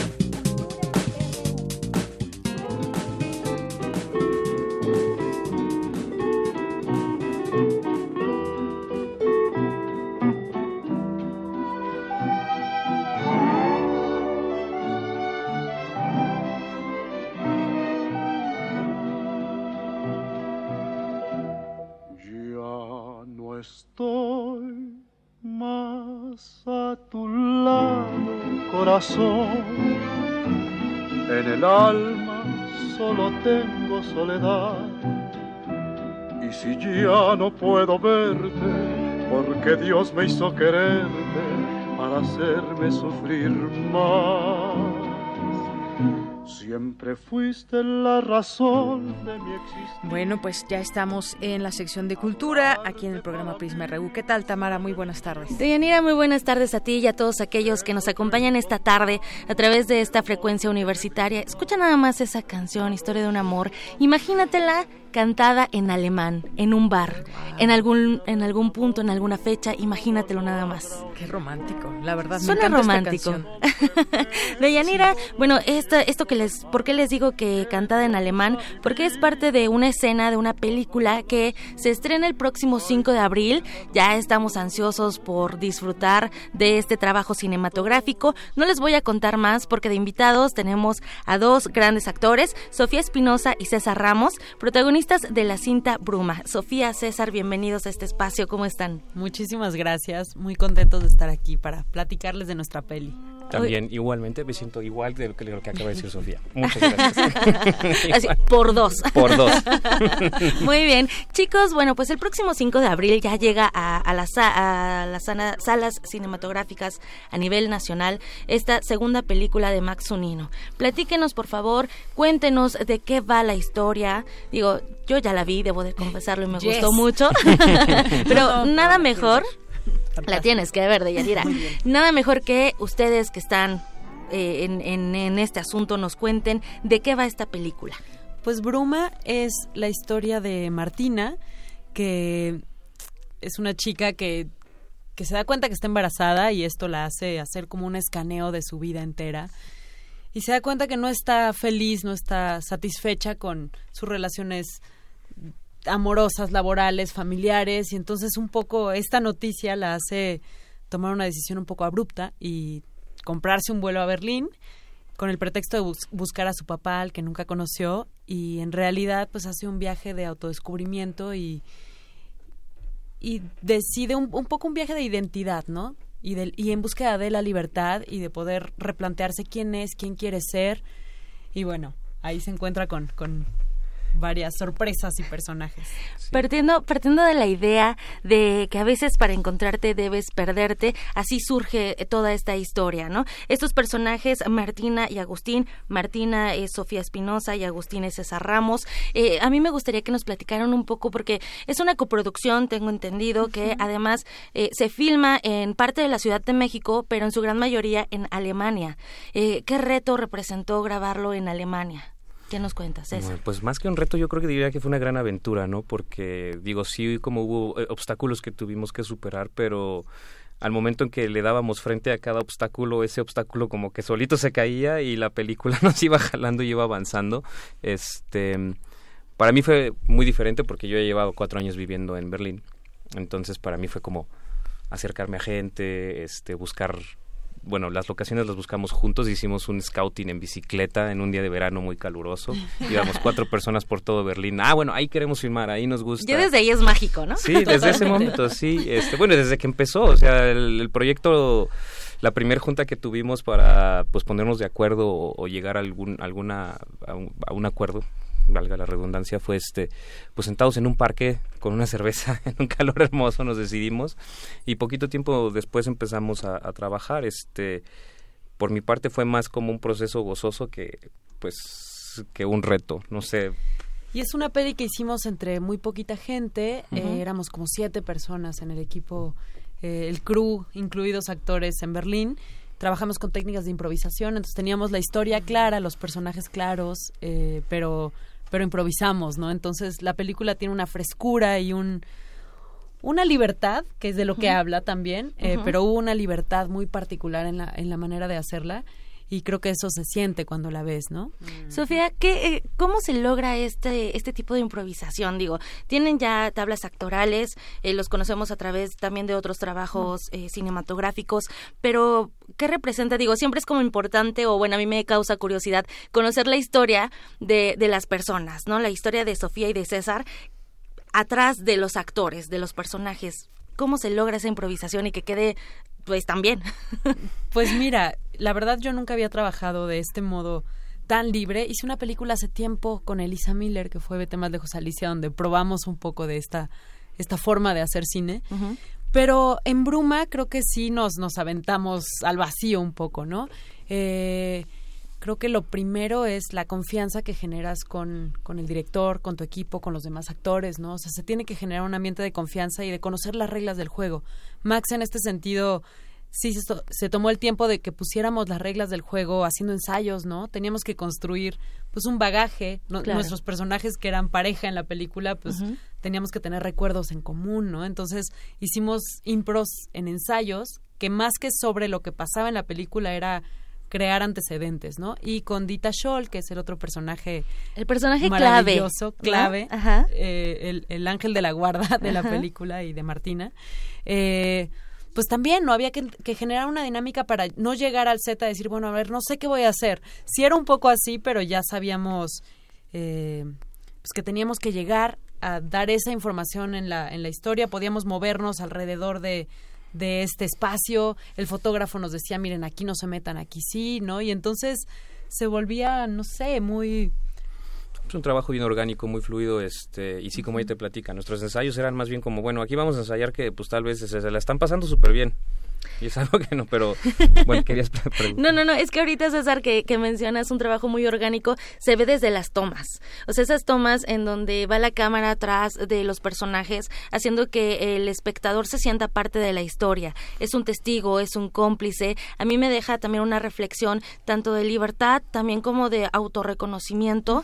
y, y también creo que eh, da ese mensaje de que puedes crear esos lazos de amor sin género, sin fijarte en, nada, que no hay un límite y que también, eh, bueno, eh, de cierta forma, eh, la familia uno también la puede escoger, ¿no? Que creo que es como un poco la reflexión que, bueno, a mí al menos eso me dejó y me encantó. Totalmente, creo que creo que la película toca varios temas y tiene varias capas, ¿no? Uno es este, yo estoy de acuerdo, el de pronto uno pertenece a un lugar, nace en un lugar y tiene una familia genética, pero también se vale elegir una familia y construir una vida alrededor de esto. Y pues creo que también hay una reflexión eh, sobre los roles de género que la sociedad nos impone, ¿no? ¿Cómo tendría que reaccionar una mujer de esa edad en todos estos ámbitos? Eh, si, si está embarazada, puede o no decidir sobre su cuerpo, ¿no? Discusiones que hoy en día están muy, muy vigentes y que la película los toca sin, sin volverse meramente discursiva, sino como en un viaje muy íntimo de esta chava que no sabe qué hacer, no sabe si está lista, no sabe si quiere, no sabe si quiere seguir con Agustín, no sabe nada de ella y un poco en busca de esta raíz que es el padre que no conoció, pues descubre un mundo nuevo y una familia nueva y lazos que que de pronto la, la construyen de otro modo, ¿no? Ese, ese pretexto perfecto, pero también esa parte... Eh... Eso, eso eh, como quería agregar a lo que ella estaba diciendo, eh, Berlín es también como a lo que ella mencionaba de te puedes ir a otro lugar y encontrar como tu lugar. O sea, tú, yo nací en México, ¿no? Por ejemplo. Pero has vivido allá. Y de repente, hace tiempo platicando con un amigo, me preguntaba, ¿no? ¿Y por qué? Y le dije, no, pues es que me siento así, ya sabes. Y me dice, es bien curioso. De repente uno no sabe en qué lugar del mundo va a encontrar su lugar. ¿no? Y ese lugar tampoco va a durar para siempre. Llegas, te transformas claro. y cambia y te tienes que mover. Este, que es pues lo que les, le sucede a, Martina. ¿no? Sabemos que qué sucede con ella y la decisión que toma. Más adelante no sabemos, pero ella vive en ese momento ese proceso. Este, y es algo que Berlín tiene muy en especial. Es algo que sucede mucho en esa ciudad. Atrae gente como gente que llega, se reencuentra, se deconstruye, se vuelve a construir y se van. Oye, César, cuando esté mal me voy a ir a Berlín, ya, definitivamente. cuando estés bien también. Y cuando estés bien también, porque no es nada más cuando estés mal. Exacto. Yo me fui muy bien, yo viví siete años allá y me fui muy contento casado. Y acabo de regresar hace dos semanas a vivir a México y, no te, puedo decir. muy bien. Pues te puedo decir que sí regresa otro César. Claro, sí, y sobre todo es eso, ¿no? Eh, eh, es como también esta parte de, las personas que vamos evolucionando, que vamos creciendo, que vamos tomando un poco de cada lugar, de cada persona y, y regresando un poco a la historia bueno, también cuando, cuando una persona no está bien, pues, ¿qué le ofreces a las demás, no? En este caso, eh, eh, Agustín, que es el personaje que interpreta a César, bueno, también él, él, hace una búsqueda también, ¿no? Y, y, es donde te das cuenta que el amor de verdad tiene límites o no los tiene. O sea, yo creo que muchas personas se van a sentir muy bien identificadas con cada uno de los personajes. ¿A quién le recomiendan esta, esta película? A todo mundo. sí, yo creo que es una película para para todas las edades, para creo que este esta reflexión a la que te invita Bruma y este parar en esta crisis existencial a decir, bueno, ¿qué quiero de mi vida? Nos sucede todo el tiempo. ¿no? Así es. Quizá, bueno, hay una juventud eh, muy obvia, ¿no? De decir, bueno, ¿qué quiero de mi vida cuando uno apenas empieza a construirse como adulto? Que no, igual ya de adulto no sabes qué quieres de tu vida. Pero exacto, y yo creo que no solo es válido, sino es necesario, ¿no? eh, sin embargo, una de las cosas más bonitas para mí de la peli es que justo los personajes, los tres personajes principales no son ni buenos ni malos, ni víctimas, ni no tienen defectos, son personajes con defectos como, como somos los humanos, y eso yo siempre lo agradezco cuando dices, claro, me identifico porque también la pues sí, se está cayendo y se está tropezando, pero se está levantando y sigue adelante, ¿no? Y así es Agustín, así es Martina, y por eso al final como que más que un, un enfrentamiento entre ellos, se da una especie de reconciliación muy a la manera de cada quien y de decir, pues va, cada quien siente lo que siente, no lo puedes evitar, pero pero sigamos adelante, ¿no? Una clave también de todo esto es el respeto. Así es, totalmente. Muy bien, pues no, no, me resta más que agradecerles muchísimo que hayan visitado esta cabina, este programa. Eh, deseamos que sea una cinta, bueno, que muchos la vean, que tenga muchísimo éxito. Sofía Espinosa y César Ramos, gracias por platicarnos un poco de lo que va Bruma. A mí me encantó, así que va bien recomendada. Muchas gracias. Estrenamos el 5 de abril. En... 5 de abril. En Cuernavaca, Toluca, eh, Ciudad de México, Guadalajara y Querétaro. Cineteca Nacional, vamos también a Cinépolis, Cinemex y bueno, iremos rolando por toda la República. ¿Hay alguna función especial donde esté eh, director, ustedes? Pues va a haber una en el IFAL el 12 de abril. Eh, y tendremos una sesión eh, muy especial en el Cine Tonalá también el 10 de abril y bueno, supongo que estaremos yendo el fin de semana también al Diana y a varios cines a, a, platicar con la gente. Twitter, ¿cómo lo seguimos? Eh, redes sociales es en Instagram, eh, arroba bruma bajo film y Facebook eh, Bruma Film. Para que estén al pendiente y vayan a estas funciones especiales. Así es. Muy bien, Sofía Espinosa y César Ramos, muchísimas gracias por su visita. De Yanira nos despedimos por hoy. Les deseamos que tengan muy buena tarde. Muchísimas gracias. gracias, a ambos, gracias Tamara. Y vamos a hacer un corte en ese momento. Regresamos a la segunda hora de Prisma RU. Prisma RU. Relatamos al mundo.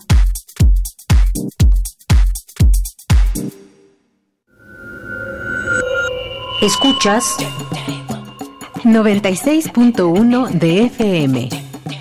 XEUN. Transmitiendo desde Adolfo Prieto 133, Colonia del Valle, en la Ciudad de México. Radio UNAM. Experiencia sonora.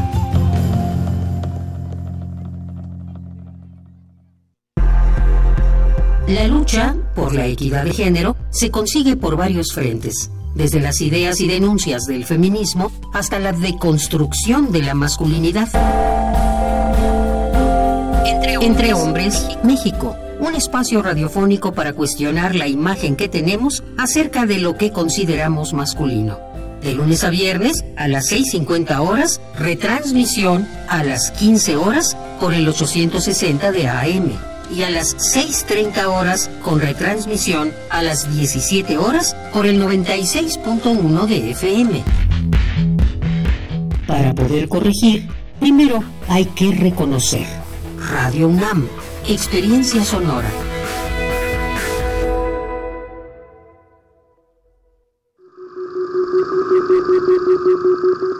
Imagen, luz, poder, movimiento, resistencia. Próximamente abordaremos estos y otros temas desde una perspectiva que apela a los oídos.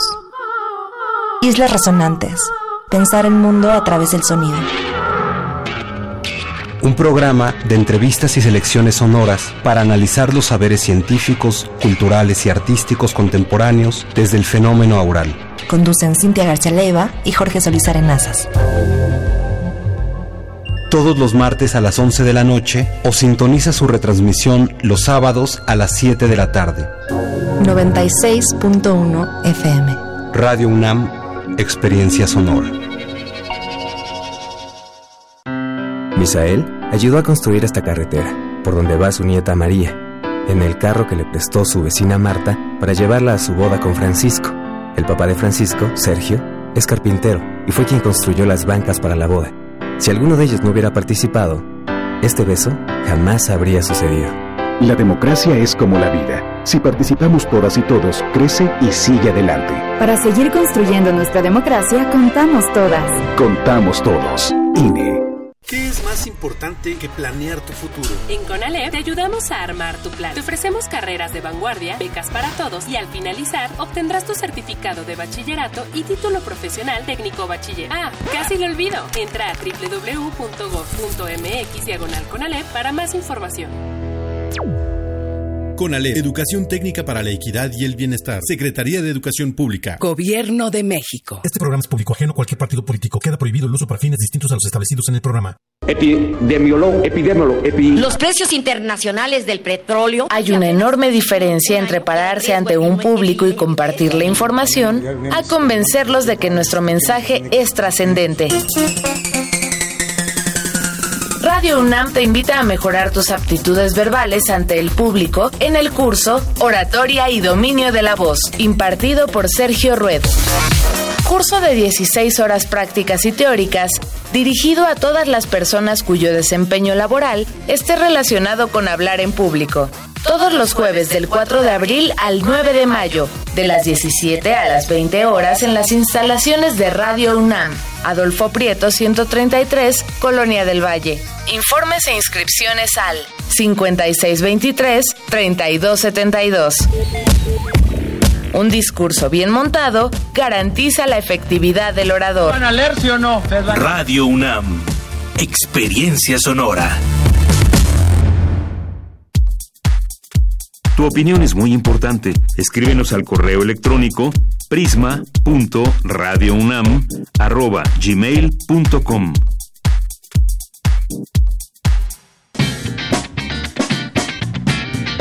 Mañana en la UNAM, ¿qué hacer y a dónde ir? El Programa Universitario de Estudios de Desarrollo de la UNAM realizará la magna conferencia 100 propuestas para el desarrollo 2019-2024, con la participación de Rolando Cordera Campos, Enrique Provencio Durazo y Mario Luis Fuentes Alcalá. Este foro se llevará a cabo mañana jueves 28 de marzo a las 12 del día en el Auditorio Narciso Basols del edificio anexo de la Facultad de Economía.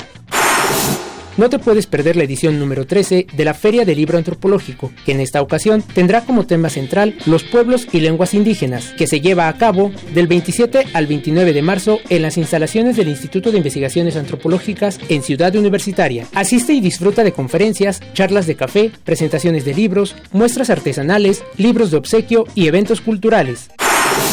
Como parte de la Jornada de Género en Primavera 2019, la Facultad de Ingeniería realizará el foro Retos a los que se enfrentan las mujeres en el ámbito escolar y laboral, con la participación de la maestra Alejandra Padilla Padilla. Asiste mañana 28 de marzo a las 11 horas en el Auditorio Sotero Prieto de la Facultad de Ingeniería en Ciudad Universitaria. Para Prisma RU, Daniel Olivares.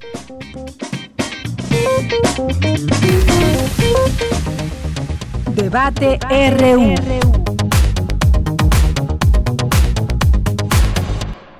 Bien, continuamos, ya estamos en la segunda hora de Prisma RU y vamos a iniciar con esta mesa de análisis y debate sobre la revocación de mandato que mucho mucho se ha discutido, se han tenido también debates no solamente entre los legisladores, sino entre muchas personas especialistas o no en torno a este tema. Esto significa abrir la puerta a la reelección, fue una de las eh, digamos de las discusiones más acaloradas en las que se metió este tema de la revocación de mandato. Hoy ya inició en el Senado la discusión en comisiones, la minuta que envió la Cámara de Diputados sobre la revocación de mandato y consulta ciudadana. Y pues hay un bloque de senadores del PAN, del PRI, de Movimiento Ciudadano que insisten en que su postura es en contra del contenido de la minuta porque busca incidir en las elecciones de 2021. Hablemos de este tema. Ya están aquí con nosotros el doctor Javier Oliva Posada, doctor en Ciencia Política, investigador de la Facultad de Ciencias Políticas y Sociales de la UNAM. Doctor, bienvenido. Muchas gracias por estar aquí. muchas gracias a ti por la invitación y saludos a nuestro auditorio. Gracias, doctor. Y el licenciado Mario César Rodríguez Capela, responsable de Planeación y Transparencia de la División de Estudios de Posgrados de la Facultad de Derecho de la UNAM. Licenciado, bienvenido. Muchísimas gracias por la invitación. Bueno, ya decía yo, ya empezaba a poner en contexto este tema y vamos a empezar con una pregunta. ¿Para qué la revocación de mandato? Esto es algo que podemos meter en nuestro contexto nacional como algo positivo, negativo, doctor. Gracias. Eh, en primer lugar, esto, uh, el, el puro planteamiento, independientemente de que después Mario Rodríguez pueda, desde su perspectiva, abundar en el aspecto de técnica jurídica, yo lo que quisiera hacer desde el enfoque del sistema político mexicano, que es un régimen presidencialista. Esta eh, revocación eh, o la posibilidad de la revocación de, de mandato indudablemente genera eh, inestabilidad e incertidumbre, no solo en los equilibrios en la distribución del poder político, sino también en, dentro de los propios intereses fácticos.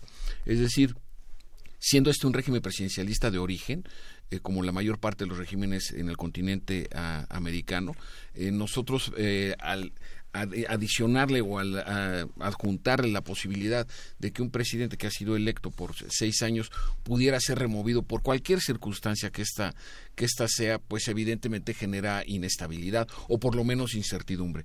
Y sí me parece que en, eh, en este proceso de consolidación de la democracia mexicana que tantas generaciones ha llevado y que razonablemente llevamos tres alternancias en el Poder Ejecutivo desde el año 2000, eh, adicionarle esta, esta variable sin, a mí me parece sin tener eh, un, un origen o una explicación clara, eh, más allá de los aspectos coyunturales de tratar de marcar un antes y un después respecto del ejercicio de la figura presidencial, no me parece que venga a ser una buena idea o un buen planteamiento en este, y menos aún en el inicio de la propia administración del presidente López Obrador. Así es. Bueno, esto que se puso a discusión, ¿qué, qué significa esto? ¿Por qué se ha, eh, incluso tuvo que salir el presidente a afirmar que no se va a reelegir? ¿Por qué, en qué momento se cruza esta, esta confusión? ¿Cuáles son estos cambios específicos que se tendrán o que se pretenden y que ya están en discusión primero en diputados, primero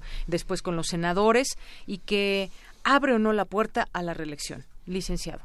Son dos cosas fundamentalmente. La primera, una razón histórica, que tenemos que analizarlo según la perspectiva de América Latina. O sea, hay cuatro países en América Latina que tienen la revocación del mandato para presidente de la República. Venezuela, Bolivia, Cuba y Ecuador. Ya de por sí ahí ya no digamos que son democracias que nos puedan enseñar mucho.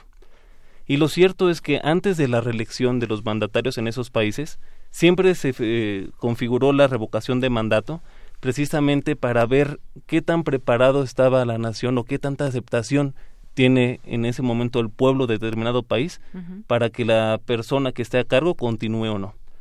O sea, que mida el presidente en turno más o menos cómo están los ánimos. Así es. Eso se puede ver no solo en democracias presidencialistas, sobre todo es un modelo que se toma de modelos como el sistema inglés del parlamentarismo. Ahí sí es válido. Es más, se puede ver cómo un primer ministro que está en buena posición en cierto momento disuelve la Cámara, vuelve a reelegirse y logra el consentimiento pero en procesos de, más bien en sistemas presidencialistas, como es el caso mexicano, como bien lo apuntaba el doctor, esa cuestión se toma un poco peligrosa. Y hay otra razón por la cual, sobre todo, eh, la bancada panista está un poco alerta, porque en la minuta que se aprobó en la Cámara de Diputados, eh, aparece una propuesta de redacción del artículo 83 eh, que dice, me permito leerlo, el proceso de revocación del mandato del presidente de los Estados Unidos mexicanos tiene como objeto que la ciudadanía decida la permanencia del titular del Poder Ejecutivo de la Unión. Esa permanencia es lo que alertó muchos, ¿no? Porque si se hubiera puesto, por ejemplo, se, puede, malinterpretar. Así o tiene más de una interpretación. Tiene más de una interpretación. la permanencia. Ajá. No es tanto eh, que se ponga a disposición el ejercicio de cargo, ¿no? Es la permanencia, si continúa o no. Esa es la razón principal del miedo de la reelección. Claro, esa, esa palabra y la redacción que hemos tenido ya en algunos momentos, eh, que estar muy alertas en cómo se redactan las cosas, porque esto puede tener pues esas distintas interpretaciones. Bueno, el caso es que ha habido distintas opiniones y eh, también análisis desde los legisladores, que son los que tienen, digamos, a su cargo, a su, a su favor, el poder emitir un voto o no. Y he escuchado ahí distintas eh, situaciones. Esta minuta sobre revocación de mandato no está todo dicho, porque en algún momento se decía ya, se va a aprobar, pero se tambalea. ¿Por qué eh, estamos escuchando ahí, por ejemplo, miren, aquí sé que algunas de las opiniones de los, de los senadores. El senador Miguel Ángel Osorio Chong dice lamenta la postura inamovible de Morena que no, de no querer modificar la minuta enviada por diputados, pues el ejercicio de revocación de mandato no puede ser convocado desde el Ejecutivo Federal. Yo creo que llegamos también a un punto importante desde el Ejecutivo Federal. ¿Cómo entender este planteamiento? Eh, desde luego que la, la posibilidad de la revocación del mandato tal y como está planteada en la en la minuta eh, exacerba el ya de por sí eh, el fuerte poder ejecutivo que tenemos en, en, México y también a lo largo de la historia. Es, es evidente que este, que este intento o esta propuesta de revocación de mandato eh, se refiere a una especie de plebiscito en a la mitad del sexenio, es decir, en el tercer año, pero esto puede implicar que de alguna forma para lograr, en esta lógica, como, como, está planteado, lograr un ascendiente importante sobre la población, una, una, aceptación que sea mayoritaria o abrumadoramente mayoritaria, desde luego que es una plataforma de legitimidad que eh, puede ser eh, utilizada en un sentido, por ejemplo, para eh, modificar la Constitución, que no es tan difícil. Venimos de ayer se publicó en el Diario Oficial de la Federación 12 modificaciones a la Constitución de los Estados Unidos mexicanos, ni más ni menos que así los que nos interesen estos temas eh, tendremos que esperar la nueva edición de la Constitución para que tengamos el ejemplar vigente. Entonces no es tan difícil eh, que luego de este ejercicio en el que se especula si aparecería o no en las boletas de las elecciones intermedias federales de julio de, de, este del 2021 entonces qué implicaciones puede tener el que aparezca la figura de un presidente de la República indudablemente por lo menos hasta el día de hoy eh, muy eh, popular con amplios eh, márgenes de aceptación en la población pero también aparece en la misma boleta donde aparezcan en ese momento sus compañeros de partido. Sí sí me parece y, he escuchado también algunos planteamientos que me parecen bastante endebles de comparar el tema de la de la posibilidad de la reelección con el caso estadounidense donde el presidente en turno de manera regular contiende por la primero por la candidatura de su partido y después por la por la reelección. Sin embargo, cada cada sistema político obedece a sus prácticas, a sus leyes, a sus hábitos, a sus a sus costumbres. Entonces, comparar el presidencialismo mexicano en términos de la posibilidad de la reelección con el presidencialismo estadounidense, pues me parece pues poco menos que eh, eh, inconsistente, ¿no? Por decirlo así. Claro, muchas gracias, doctor Javier Oliva. Y bueno, en este sentido, incluso, eh, licenciado Mario César Rodríguez, pues vimos hace unas semanas que el presidente López Obrador firmó que no se reelegirá en el cargo. Y eso también provocó ciertas opiniones en torno, bueno, es que esto ya está en la Constitución, es como, como que firmarlo era como, pues, firmar algo que ya se sabía, que sin embargo, por toda quizás esta presión, se vio, él prefirió, se vio obligado, no lo sé, a firmar que no se reelegirá. Y entonces ahí es donde también esas otras voces dicen, pues es que en ningún momento estuvo estuvo la idea de la reelección, ¿no? Él lo ha dicho muy claramente y creo que faltaría en todo caso mucho a su palabra, en, en dado caso que, que, que quisiera reelegirse en el cargo, ¿no? Ya dijo que no, que definitivamente no. ¿Por qué nos no por qué se hizo esta mala interpretación, digamos, o esta interpretación? Cuando se supone que estaría como pues, claro, ¿no? Esta este tema. Yo creo que más bien es una cuestión política, una cuestión de imagen en este caso. Porque en efecto nuestra constitución es muy clara. Y desde que se hace la constitución, la que tenemos actualmente en 1917, el principio básico era el sufragio efectivo, no reelección. Y se estipularon muchos artículos constitucionales para evitar precisamente esto. Ahora, ¿por qué lo hace? Por cuestión política. Y, además, eh, sobre esta misma línea de que está preguntando Mario Rodríguez, eh, recordaremos que hubo un incidente, por decirlo menos, en donde en la papelería oficial de la Secretaría de Comunicaciones y Transportes había habido un boletín interno en donde eh, se indicaba que debía retirarse como lema al final de los comunicados, como sucede en la UNAM, que al final aparece por mi raza hablar el espíritu entrecomillado con letras capitales o mayúsculas. Y ahí había salido una nota de que debía de suprimirse ya en los comunicados de la Secretaría de Comunicaciones y Transportes el sufragio efectivo no reelección. Es decir, hay algunos indicadores, yo les llamo globo sonda, ¿no? Porque después salió el secretario de Comunicaciones y Transportes, Javier Jiménez Prío, a ver, a salir diciendo que había sido una noticia falsa con este anglicismo del fake news. Entonces, eh, eh, no, es, no es tanto que eh, comencemos a, a ver aspectos o armar complots o a, suponer que se está pavimentando el camino para algo que a mí me parece que es absolutamente indeseable para el sistema político mexicano como sería la reelección del presidente de la República. Ya tenemos la figura de la reelección. Yo siempre he sido un abierto opositor a la reelección de presidentes municipal de manera inmediata, quiero decir, desde presidentes municipales hasta gobernadores. Entonces, sí hay eh, de alguna manera flota en el ambiente. Eh, en efecto, coincido contigo, Dayanía, de que eh, este, este posicionamiento de salir a firmar, un documento es como yo si salgo a anunciar para decirles, oigan, ¿qué creen? Quiero hacer un anuncio de que le voy a dar de comer a mis hijos, ¿no? Bueno, pues es una obligación, este, es, algo que es inherente a la responsabilidad de, la función del cargo de presidente de la República. Entonces, sí, sí hay algunos aspectos que me parece que no están siendo o, están siendo mal eh, acomodados en la en la lógica de la comunicación política de la presidencia de la República o de alguna manera también, como lo señalabas con algunos legisladores de oposición, sobre todo en el Senado, pues están teniendo un punto de vista más informado y están alertando respecto a lo que podría pasar.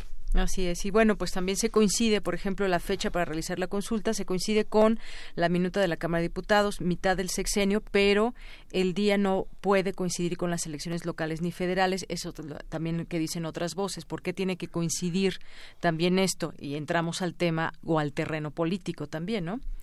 Que bueno, pues es, también, pues estamos en política y, yo creo que, a ver, sobre esto cada quien tiene una opinión. Hemos, hemos eh, tratado de analizar aquí distintos eh, temas que son muy polémicos, pero nosotros siempre queremos invitar a los especialistas para que nos quede claro lo que está en juego. Más allá de una opinión, yo creo que eh, la parte legal, los documentos, lo que se discute, cómo se discute, qué dice una minuta, eso es finalmente de lo que debemos estar atentos. Y yo creo que, pues también ahí entre las distintas eh, posturas de los legisladores, pues también ahí nos vamos. Decía, por ejemplo, el coordinador de Morena, Ricardo Monreal, reconoce que intensificará el cabildeo con la oposición para lograr la mayoría calificada para esta reforma constitucional, es decir, las dos terceras partes de los senadores presentes. Uno de pronto ya lo puede ver muy claro, pero ahí siguen de pronto enfrascados, que es ahí donde nos vamos a, pues también cada uno de los legisladores lo entiende, lo comprende. ¿Qué está a, finalmente eh, en juego? ¿Qué podríamos decir que está en juego, licenciado Mario César Rodríguez? Hay aquí algo que comentaste que sí llama poderosamente la atención, ¿no? Y creo que incluso los legisladores de Morena no se han dado cuenta de lo mal implementado que está la minuta en la Cámara de Diputados. Porque ¿cómo va esto de la revocación? Ahí les va el procedimiento poco a poco. Se siguen dos reglas fundamentales. La primera, la revocación de mandato únicamente puede ser solicitada una vez transcurrido la mitad del tiempo que dure el encargo. Es decir, en este caso del presidente de la República después de los tres años de gobierno. Otra regla es que solamente se puede intentar una vez, precisamente para, como lo comentaba el doctor, para calmar la cuestión de la desestabilización política. Ahora bien, ¿quién puede iniciar el proceso? Están legitimados el presidente de la República mismo. Eso sí sería, si en caso de aprobarse, algo que no sucede en ninguna parte del planeta. O sea, en ningún lugar del mundo el presidente mismo va a las urnas y dice, a ver, ¿están de acuerdo conmigo? Eso no pasa. Normalmente siempre se le da la posibilidad a los órganos eh, que lo acompañen en el poder, en este caso al poder legislativo o incluso judicial. En este caso no, puede ser el propio presidente de la República, el 33% de los integrantes del Congreso de la Unión o de ambas cámaras, o incluso el 3% de los inscritos en la lista nominal, que serían aproximadamente 250 mil votos, firmas que tendrían que solicitarlo, todos ellos al INE. El INE dentro de 10 días saca la convocatoria para las elecciones, bueno, en este tipo no elecciones, sino eh, la votación de la revocación del mandato. Y eh, en caso de que en las elecciones, bueno, eh, perdón, en la revocación de mandato, el 48% del electorado que fue a votar está dispuesto a la revocación del mandato en ese mismo instante, se haría conocimiento de que no tendríamos presidente. ¿no? Ahora, ¿qué es, ¿cuál es el problema? Ellos, en la propia minuta se establece, quieren juntar las votaciones de federales para diputados en 2021 con esa figura de revocación del mandato. Eso no sería posible legalmente porque se estaría rompiendo una figura. Porque si nosotros contamos, el señor presidente entró el primero de diciembre del año pasado. Es decir, que los tres años los cumpliría el primero de diciembre del 2021. ¿Cómo va a ser posible que haya elecciones en el 2021 en julio y se esté poniendo a disposición su revocación? Eso está mal planteado. Es, un buen Violaría la Constitución misma. Así es. Ahora, ¿qué tan positivo? Porque eso ha sido también un gran debate. A ver, ¿qué, qué de malo tendría el preguntarle a la gente si quiere la permanencia o no? O como se plantea la pregunta, que se, que se quede el presidente o no. Él lo dijo en su campaña, hay que recordarlo. Yo me voy a someter ante la población para que me digan, o ante México, para que me digan si quieren, si quieren que continúe o no en el cargo, si termine. No se planteó eso de la reelección, ni mucho menos, pero que siga o no en el cargo. ¿Qué tan válido es en, términos, no sé, que lo queremos ver en términos legales, en términos políticos? Sí, eh, yo quisiera un, Quizás no es tan mal visto para mucha gente, ¿no? No, desde luego, tan, es así que estamos en esta mesa de de, Prisma. Eh, eh, hay, que hacer un poco de historia. El primer presidente en México que es electo para seis años se llama Álvaro Obregón. Eh, durante el periodo precedente a, la elección, es decir, el de, el de Plutarco Elias Calles, ahí se hacen reformas constitucionales cuando no obstante que acababa de prácticamente terminar la Revolución Mexicana, de hecho cuando muere Álvaro Obregón todavía va a haber una continuación de, la propia revolución. Él, él, es electo por seis años pero debido a, distintas circunstancias que no llega, le ejerció la presidencia, entonces vamos a tener un, eh, presidente interino, ¿no? Después se convoca elecciones, vuelve a elegirse otro presidente eh, sustituto, pero que también renuncia, y entonces nos quedamos con un tercer eh, presidente para que cubra el sexenio, un sustituto. Entonces, lo que no está tan bien claro es, y si, y si el pueblo dice que no, cuál va a ser el procedimiento de sustitución del presidente que fue legal, constitucionalmente electo para seis años, ¿no? Entonces, también tendría que estarse planteando la puerta de salida porque pues en una revocación de mandato no quiere decir que vaya a ser... Sí, claro, esto obedece como una técnica eh, política, digamos, del, partido oficial, Morena en este caso, y que eh, eh, de, alguna manera trata de mantener vivo este indudable ascendiente que tiene el, presidente López Obrador y en su momento candidato presidencial. Pero a mí sí, si nosotros analizamos las, las estructuras, la distribución del poder del sistema político mexicano, nos daremos cuenta que la posibilidad de debilitar la capacidad de continuidad del propio presidente no es algo que juegue a favor de la estabilidad misma del, del, sistema, siendo la figura presidencial. Se puede llamar Carlos Salinas de Gortari, Adolfo Ruiz Cortines o Andrés Manuel López Obrador. El tema no es la persona, el tema es la estructura del equilibrio político de nuestro sistema. Bueno, ese es un muy buen punto también analizar. Eh, ¿Qué dice usted al respecto, licenciado Mario César? Bueno, como una participación política, democrática, yo creo que es sano. el problema eh, reside principalmente en la posibilidad de la desestabilización política inherente a la figura, ¿no? Porque no podemos estar entonces teniendo cada tres años el riesgo de que nuestro presidente salga, ¿no? Sin embargo, se entiende el motivo de esta reforma finalmente es la desconfianza que llega a tener la clase política. Y eso como discurso en cualquier elección es bellísimo. El problema es su aplicación. Muy bien.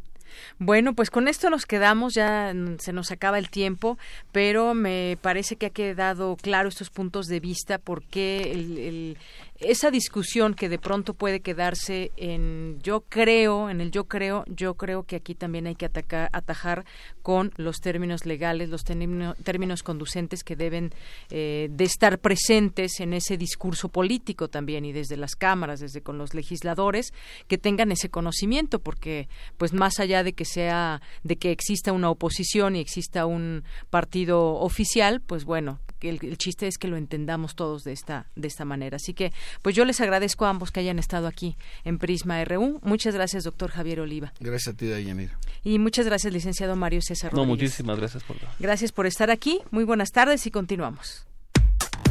Relatamos al mundo. Relatamos al mundo. Tu opinión es muy importante. Escríbenos al correo electrónico prisma.radiounam@gmail.com. Queremos escuchar tu voz. Nuestro teléfono en cabina es 55 36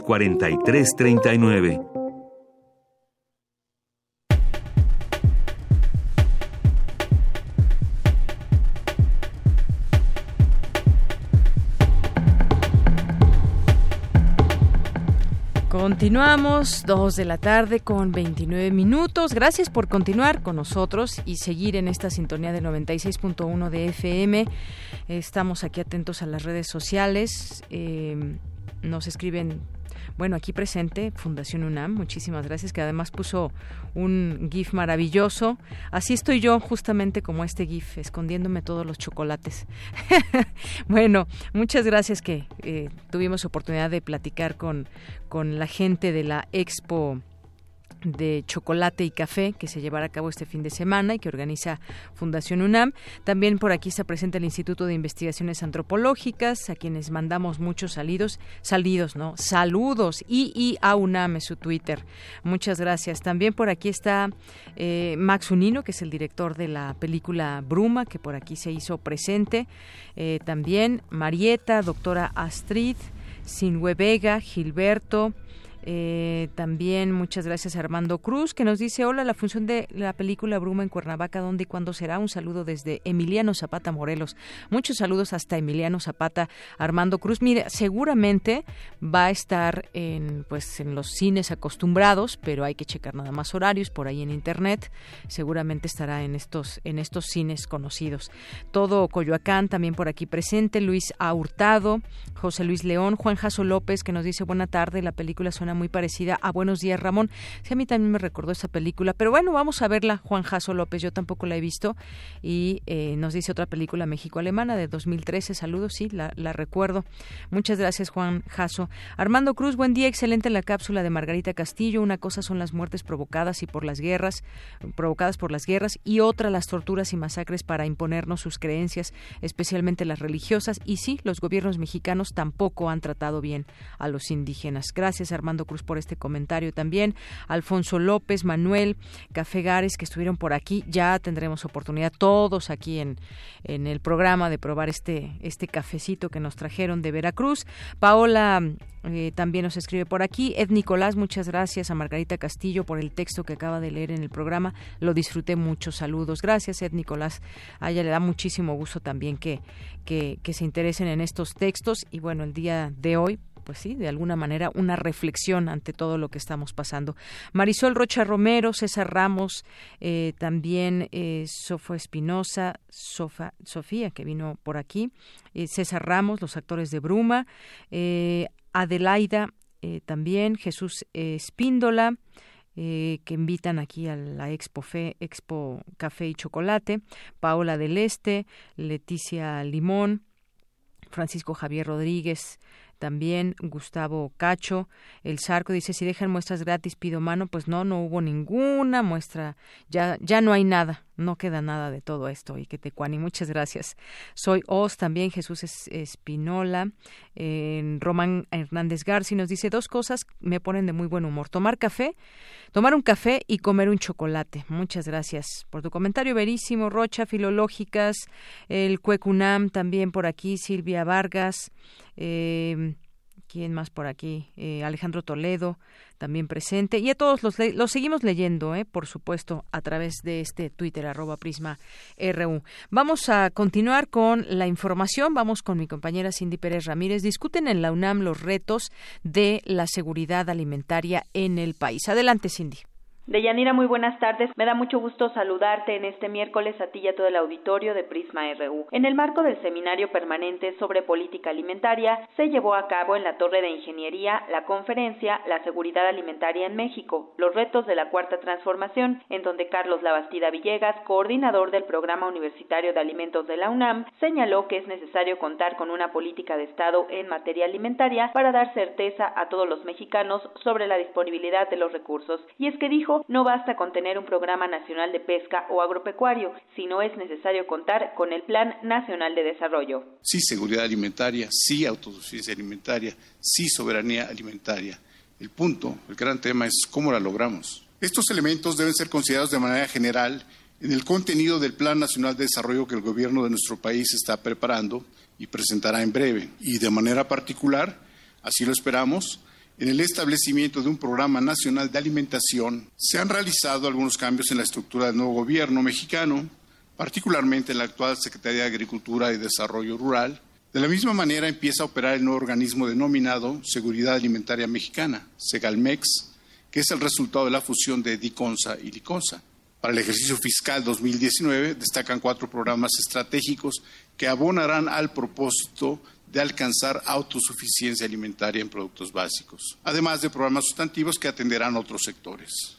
Dentro de los estratégicos están producción para el bienestar, precios de garantía, productos alimentarios básicos. La alimentación cubre amplios aspectos y, y un amplio rango de instituciones y entidades del sector público.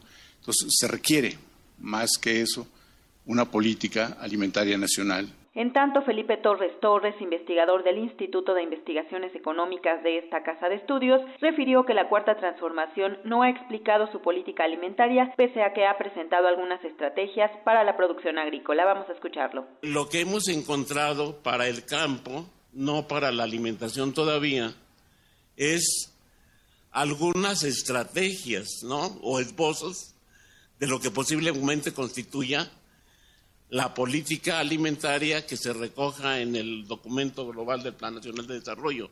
Y de alguna manera, esas estrategias, como es el sistema de precios de garantía o la vuelta al sistema de precios de garantía, ya se está aplicando, pero todavía no tiene una definición clara en términos de su composición, pero sobre todo de los mecanismos adecuados de evaluación considero yo que los mecanismos de evaluación se van a ir haciendo sobre el terreno y con base en, los resultados.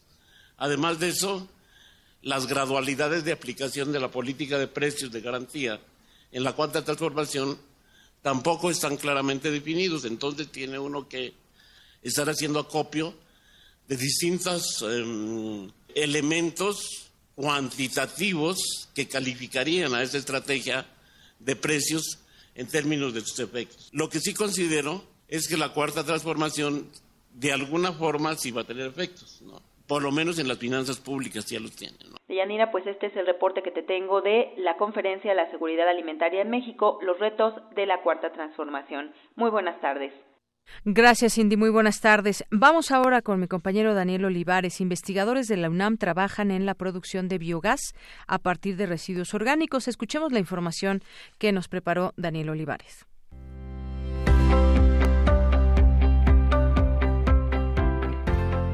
La Ciudad de México y otras urbes del país pueden cambiar las fuentes de energía empleadas hasta ahora con tecnología de punta, reemplazando la quema de combustibles fósiles que tiene efectos contaminantes. En el Instituto de Ingeniería de la UNAM buscan perfeccionar el proceso de obtención de biogás a partir de residuos orgánicos, el cual puede ser utilizado como fuente de energía alterna. El proceso consiste en una serie de reacciones bioquímicas en la que la materia orgánica es degradada o consumida por un conjunto de microorganismos, es decir, descomponer varias sustancias orgánicas por una gran cantidad de bacterias, obteniéndose así el biogás. A este proceso se le conoce como biodigestión anaeróbica de residuos orgánicos, los cuales son desechos municipales, industriales, urbanos y agrícolas, como las aguas residuales, lodos, estiércol y la propia basura orgánica doméstica. La investigación tiene dos objetivos, eliminar el impacto ambiental de los residuos y el aprovechamiento de los mismos.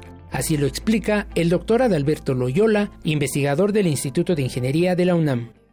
Estamos investigando diversos procesos y cómo optimizarlos para dos objetivos. Uno es eliminar el riesgo, el impacto ambiental que representa la disposición no controlada de estos residuos en el medio ambiente y por otro lado recuperar recursos de estos residuos y el recurso sería el biogás como una posible fuente de energía alterna. Nosotros estamos realizando estudios a nivel laboratorio y piloto, pero también ya hemos tenido experiencias apoyando desarrollos a nivel eh, de escala real para manejar estos residuos, sobre todo aguas residuales y lodos, y la producción de biogás. El biogás es una mezcla de metano y dióxido de carbono con alto valor calorífico, el cual se puede convertir en electricidad y calor. Por ello, es considerado una de las fuentes alternativas más utilizadas para la producción de energía renovable. En el mundo y en nuestro país se utiliza desde hace mucho tiempo. El doctor Loyola nos explica sus diversos usos. El biogás en el mundo ya desde hace mucho tiempo se utiliza. China, por ejemplo, es el campeón de este tipo de uso. Tiene millones de digestores a nivel de pequeñas granjas en donde alimentado por estiércol de cerdo, vacuno, se produce dos cosas importantes. Uno, el biogás que puede ser utilizado para calentar invernaderos, para cocción en las estufas, por un lado, y por otro lado, el líquido, el digestato que se llama, el residuo ya digerido, que tiene un poder fertilizante muy importante y entonces se puede aplicar en campos para mejorar eh, la producción agrícola. En México esto no es tan no está tan avanzado, pero sí hay experiencias a nivel de granjas porcícolas o vacunas en donde se produce la energía eléctrica o parte de la energía eléctrica que consume la planta a partir del biogás. Y la otra es en plantas de tratamiento de aguas residuales, que en México tenemos aproximadamente unas nueve, nueve de ellas, grandes plantas, que están produciendo energía eléctrica a partir del biogás que se genera en sus digestores de lodo. Los resultados de esta investigación se pueden materializar y llevar a escala industrial apoyados por las empresas de ingeniería para diseñar, instalar y poner en marcha el proyecto que se desarrolla en la UNAM. La producción de biogás a partir de residuos orgánicos representa una excelente opción de energía alterna que trae consigo grandes beneficios como la disminución de basura orgánica, que tan solo en la Ciudad de México al día se generan aproximadamente 13.000 toneladas de residuos. Esta vía de manejo de residuos orgánicos puede ser una opción altamente sustentable y acorde con los esfuerzos y políticas nacionales e internacionales de combate al cambio climático. Para Radio UNAM, Daniel Olivares.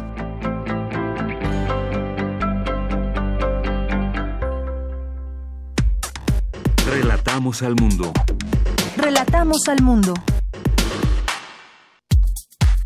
Prisma RU. Relatamos al mundo.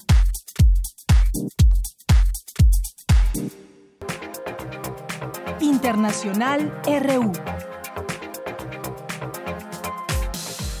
Este miércoles, el Parlamento británico someterá a votación ocho planes alternativos al acuerdo del Brexit que ha negociado con la Unión Europea. La primera ministra, Theresa May, que por ahora no cuenta con un respaldo mayoritario. Al respecto, el presidente del Consejo Europeo, Donald Tusk, pidió hoy a la Eurocámara no traicionar a los ciudadanos del Reino Unido que deseen permanecer en la Unión Europea y subrayó que oponerse a una extensión larga de las negociaciones del Brexit desde Bruselas es inaceptable. No se puede traicionar a los 6 millones de personas que firmaron la petición de revocar el artículo 50, al millón de personas que se manifestaron a favor de un voto popular o a la creciente mayoría de personas que quieren permanecer en la Unión Europea. Puede que sientan que no están suficientemente representados por el Parlamento del Reino Unido, pero deben sentir que están representados por ustedes en esta Cámara porque son europeos. En Tailandia, el partido Pheu Thai anunció su alianza con seis partidos más con la intención de formar gobierno tras las disputadas elecciones del pasado domingo. Una corte chilena ordenó a la Iglesia Católica indemnizar por daños morales a tres víctimas de abusos sexuales por parte del controvertido ex sacerdote Fernando Caradima, con el equivalente de unos 146 mil dólares a cada una. El viceministro de Comunicaciones venezolano, Jorge Rodríguez, informó que el gobierno no ha parado de reparar los equipos que fueron dañados por el supuesto ataque terrorista en la hidroeléctrica de El Guri. Estamos en este momento investigando eh, las razones de esa falla, pero de inmediato continuamos con el trabajo en las dos vías. No nos hemos detenido en la reparación de los equipos que fueron dañados por el ataque terrorista y además de eso estamos en un proceso de seguir distribuyendo cargas a nivel nacional en tiempo récord no se preocupen que no descansaremos hasta tanto se haya repetido con suficiente robustez todo el sistema eléctrico nacional. Por su parte, el autoproclamado presidente de Venezuela, Juan Guaidó, asegura que el gobierno de Nicolás Maduro cambia las versiones sobre los apagones según sus intereses. Ya cambiaron la versión del ciberataque, ahora ya no es un pulso electromagnético, ahora es un sabotaje. Cuando ellos tienen militarizado cada una de las instalaciones eléctricas. Y pareciera que no confían en sus militares porque los importan. Y pareciera que no confían entonces en las Fuerzas Armadas porque tienen que traer a suelo nacional militares extranjeros. El gobierno del presidente brasileño Jair Bolsonaro reivindicó la dictadura militar en su país y quiere que el ejército la conmemore. Por ello, ordenó a las fuerzas militares conmemorar el golpe militar del 31 de marzo de 1964. Continuamos. Muchas gracias por estar aquí con nosotros después de esta información internacional. Eh, vamos a tener un regalo. Hoy es el Día Mundial del Teatro miércoles 27 de marzo y bueno, pues tenemos regalos para irse justamente al teatro y nos dan esta oportunidad. Vamos a lanzar, tenemos 10 pases dobles, si les parece bien, vamos a regalar 5 vía telefónica y 5 a través de nuestro Twitter, arroba Prisma RU. Y bueno, pues esta es para la obra, primero escuchen toda la información y si están interesados ya nos marcan. Eh, la obra es Ejercicios Fantásticos del Yo, que ya por cierto les habíamos dado de regalos sobre de esta obra y pues estas cortesías es un pase doble para cada una de las cinco personas que nos llamen y para las cinco primeras personas que nos escriban en arroba prisma.ru con su nombre y que quieran ir. El teléfono en cabina es el 5536-4339 y pues este eh, donde se presenta la obra es el Teatro Helénico es para la obra del próximo sábado 30 de marzo a las 8.30 de la noche. Ya si después de escuchar toda esta información les interesa, nos pueden marcar al 5536-4339 y cinco personas que nos escriban a través de nuestro Twitter, arroba PrismaRU. Bien, pues vamos a continuar ahora con esta cápsula que nos deja nuestra compañera Dulce Wet. Adelante.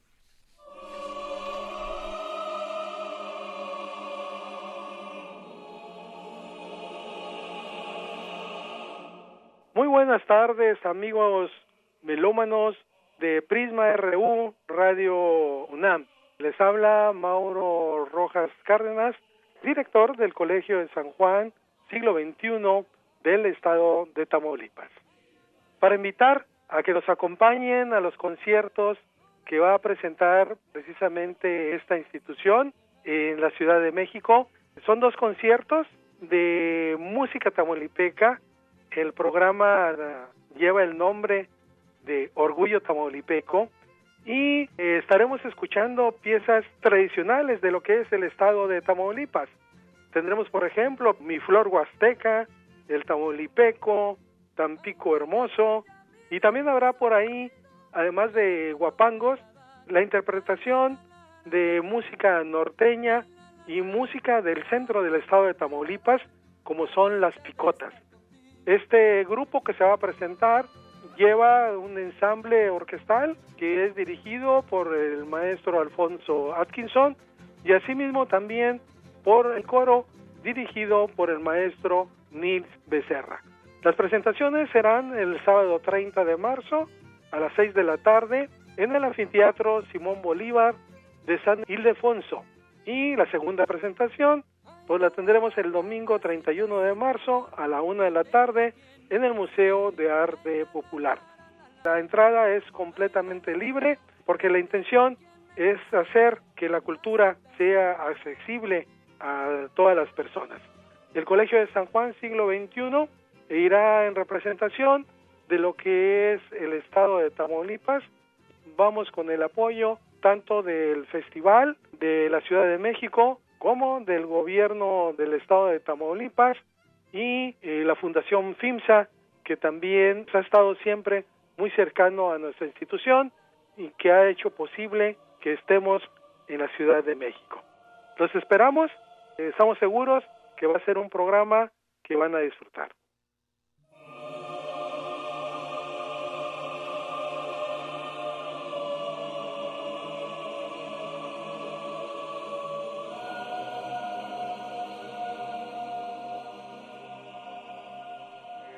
Porque tu opinión es importante, síguenos en nuestras redes sociales, en Facebook como Prisma RU y en Twitter como arroba PrismaRU.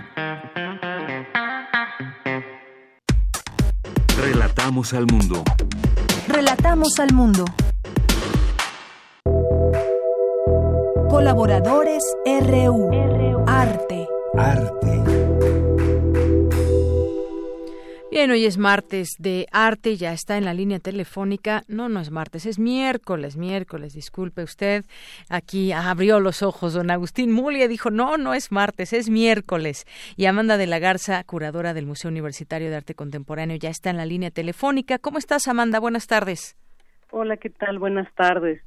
Eh, bueno, pues eh, esta quería comentarles que por un tiempo, pues esta será mi, mi última colaboración eh, y pues estoy pues muy contenta de haber participado en este espacio, poder hablar de exposiciones, de temas relacionados con el arte. Y pues para esta eh, colaboración de despedida, o al menos de esta eh, despedida temporal, eh, quisiera hablar sobre la curaduría, eh, precisamente porque ese es mi campo de acción, de trabajo ya desde hace algunos años. eh, entonces, bueno, mm, antes que nada quisiera eh, plantear a la curaduría como una práctica. Es decir, es, es un ejercicio eh, de construcción de discurso argumental en torno a temáticas, a la práctica artística y pues su nacimiento está evidentemente eh, ligado al arte contemporáneo y pues a la historia del arte contemporáneo y pues a partir digamos de, de que surge la, la curaduría o se enuncia como tal eh, después es que eh, el campo de, de las exposiciones se nombra como el espacio digamos privilegiado de la curaduría. Pero antes eh, de existir en el campo de arte contemporáneo no era definido como tal a pesar de que ha habido personas agentes culturales que han desarrollado pues desde hace muchísimo tiempo eh, proyectos expositivos. Eh, y en ese sentido, eh, también el cuerpo conocimiento del que parte la curaduría es muy diverso. Evidentemente parte de la historia del arte, pero también de los estudios culturales, de la teoría social, de la filosofía, del psicoanálisis. Entonces, eh, digamos que no es un espacio eh, estrictamente disciplinar, sino por su forma de proceder eh, es un campo interdisciplinario. y pues es, es una, un ejercicio ahora pues profesional que se desarrolla sobre todo en la práctica, aunque cada vez más la curaduría abarca un campo de acción mucho más allá de las exposiciones y evidentemente de los museos. La curaduría hoy en día se ha desplazado a muchos muchos otros tipos de prácticas, eh, por ejemplo, la posibilidad de desarrollar un proyecto curatorial eh, de orden editorial, la curaduría educativa eh, y también la curaduría que plantea momentos de encuentro entre diferentes agentes sociales, es decir, se ha desarrollado muchísimo ah, y cada vez más es un término que eh, se infiltra en otros campos sociales para nombrar prácticas muy diversas que tienen que ver con la selección, con la organización de algo, ¿no? Hay curaduría en música, ahora también se habla de curaduría de cine, es decir, eh, es un término que se ha infiltrado en, pues, en un campo muy, muy amplio de, de quehaceres. Y en este sentido, eh, en el ámbito de las exposiciones, pues también lo que distingue a la curaduría es un desarrollo espacial de un argumento. Eh, que puede ser sobre un periodo, en el caso del arte, o un determinado número de prácticas, eh, es decir, eh, de los temas que, que a uno se le, se le puedan ocurrir y en este sentido pues tiene la peculiar, peculiaridad de plantear eh, vínculos y relaciones que dialogan espacialmente y se depositan en un lugar. Y en este sentido, es que también la curaduría eh, en este desarrollo eh, plantea también debates que no nada más competen a la historia del arte, sino eh, plantean puntos de vista críticos y en este sentido comparten un lugar importante hoy en día en, en debates que trascienden al ámbito del arte y debates que están inscritos en la agenda pública.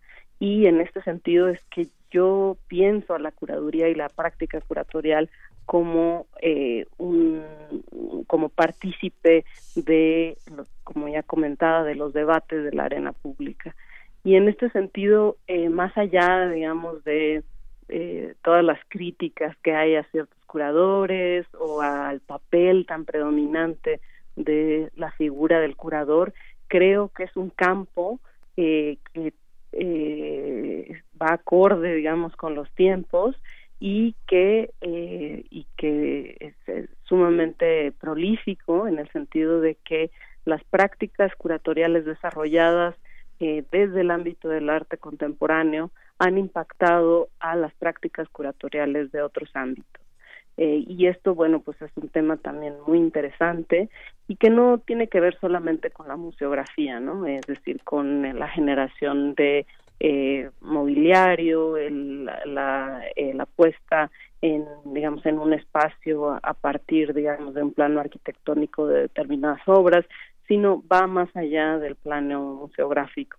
y creo que hay cada vez más interés en generaciones de eh, generaciones jóvenes de historiadores, de obviamente de historiadores del arte, pero también de historiadores, antropólogos, en entender qué es lo que ofrece el campo curatorial como otra manera también de abordar investigaciones de índole académico y diversos temas eh, que son de interés para muchos campos. Muy bien. Bueno, pues Nos ha dado mucho gusto durante todos estos meses, Amanda, que hayas estado con nosotros, como bien decías al inicio de tu colaboración, que nos platiques sobre eh, y nos invites además a distintas exposiciones y que nos pongas en el contexto en el que se dan también estas exposiciones, muchas veces pues un, un, un arte también eh, eh, que tiene que ver muchas veces con los jóvenes, con movimientos. Aquí aprendimos contigo muchas cosas y pues sí, esperamos que esto sea solamente temporal, que te vaya muy bien, te vamos a extrañar y bueno, pues eh, aquí este espacio eh, ha sido muy feliz con tu con tu participación. Muchísimas gracias Amanda de la Garza, te mandamos todo el equipo un gran abrazo. Muchas gracias y ah, sobre todo a ti, a Radio UNAM y, eh, y a todo el auditorio. Claro que sí. Regalarnos unos minutos de su tiempo. Muy bien, que por aquí el Sarco también te manda muchos saludos que te va a extrañar. Muchas gracias. Bueno, pues muchas gracias Amanda, te deseamos lo mejor en, en lo que vayas a hacer, te mandamos un abrazo y pues hasta dentro de otra ecuación nos escuchamos aquí en este espacio. Así es, hasta luego. Hasta luego, muy buenas tardes. Bien, pues con esto casi llegamos al, al final de esta emisión. Vamos a dar los ganadores que nos hablaron por teléfono, que se van a ir a ver los ejercicios del yo al helénico el próximo sábado a las 8.30. Por favor, lleguen unos 40 minutos antes con su identificación. Ahí en, se abre una taquilla para que les dé su boleto doble. Y quienes nos llamaron vía telefónica son Santa Gómez Rojas, eh, Amir García Villalpando, María de los Ángeles Tamiris, eh, Tamiris Erdelio Lara Cortázar, Evaristo Salgado Licona. Ellos son los que se van al teatro, los cinco que nos llamaron primero. Y bueno, Verónica Ortiz Herrera, Magali Manrique, Gapterix, que es Ana Gabriela Aguilar, eh, Elizabeth Fabián Nicolás y Yolanda Garduño se van al teatro el próximo sábado. Ellos fueron los que estuvieron aquí presentes vía Twitter. Gracias por estar al tanto. Y pues rápidamente aquí algunas noticias, algunas noticias para despedirnos. Senado aprueba reforma para quitar fuero a presidente y legisladores y con 111 votos a favor y uno en contra, el Senado aprobó la reforma a los artículos 108 y 111 que establece el mecanismo para eliminar la inmunidad procesal y someter al presidente y a legisladores federales a juicio penal por delitos electorales y de corrupción. Y le decíamos cuando inició el informativo que la ONU publica ya la oferta por el avión presidencial y entonces, bueno, pues espera que el gobierno pueda obtener 10 mil millones de pesos de la flotilla de alrededor de 70 aeronaves, entre ellas el avión presidencial. La aeronave costó 7.500 millones de pesos durante la administración del expresidente Felipe Calderón, lo usó el expresidente Enrique Peña Nieto y bueno, pues un, un avión que en su momento vimos lujosísimo. En otro en otra información, amenaza la CENTE con mantener plantón si no se modifica el dictamen de la reforma educativa. Ahí siguen los integrantes de la CENTE en contra de este dictamen, están allá en em, en la Cámara de Diputados. Y bueno, pues seguimos también en este tema. Lo esperamos mañana en punto de la una de la tarde con más información. Eh, Ojalá que siga también en la frecuencia de Radio UNAM 96.1 de FM. Soy de Yanira Morani, en nombre de todo el equipo. Gracias, buenas tardes y buen provecho.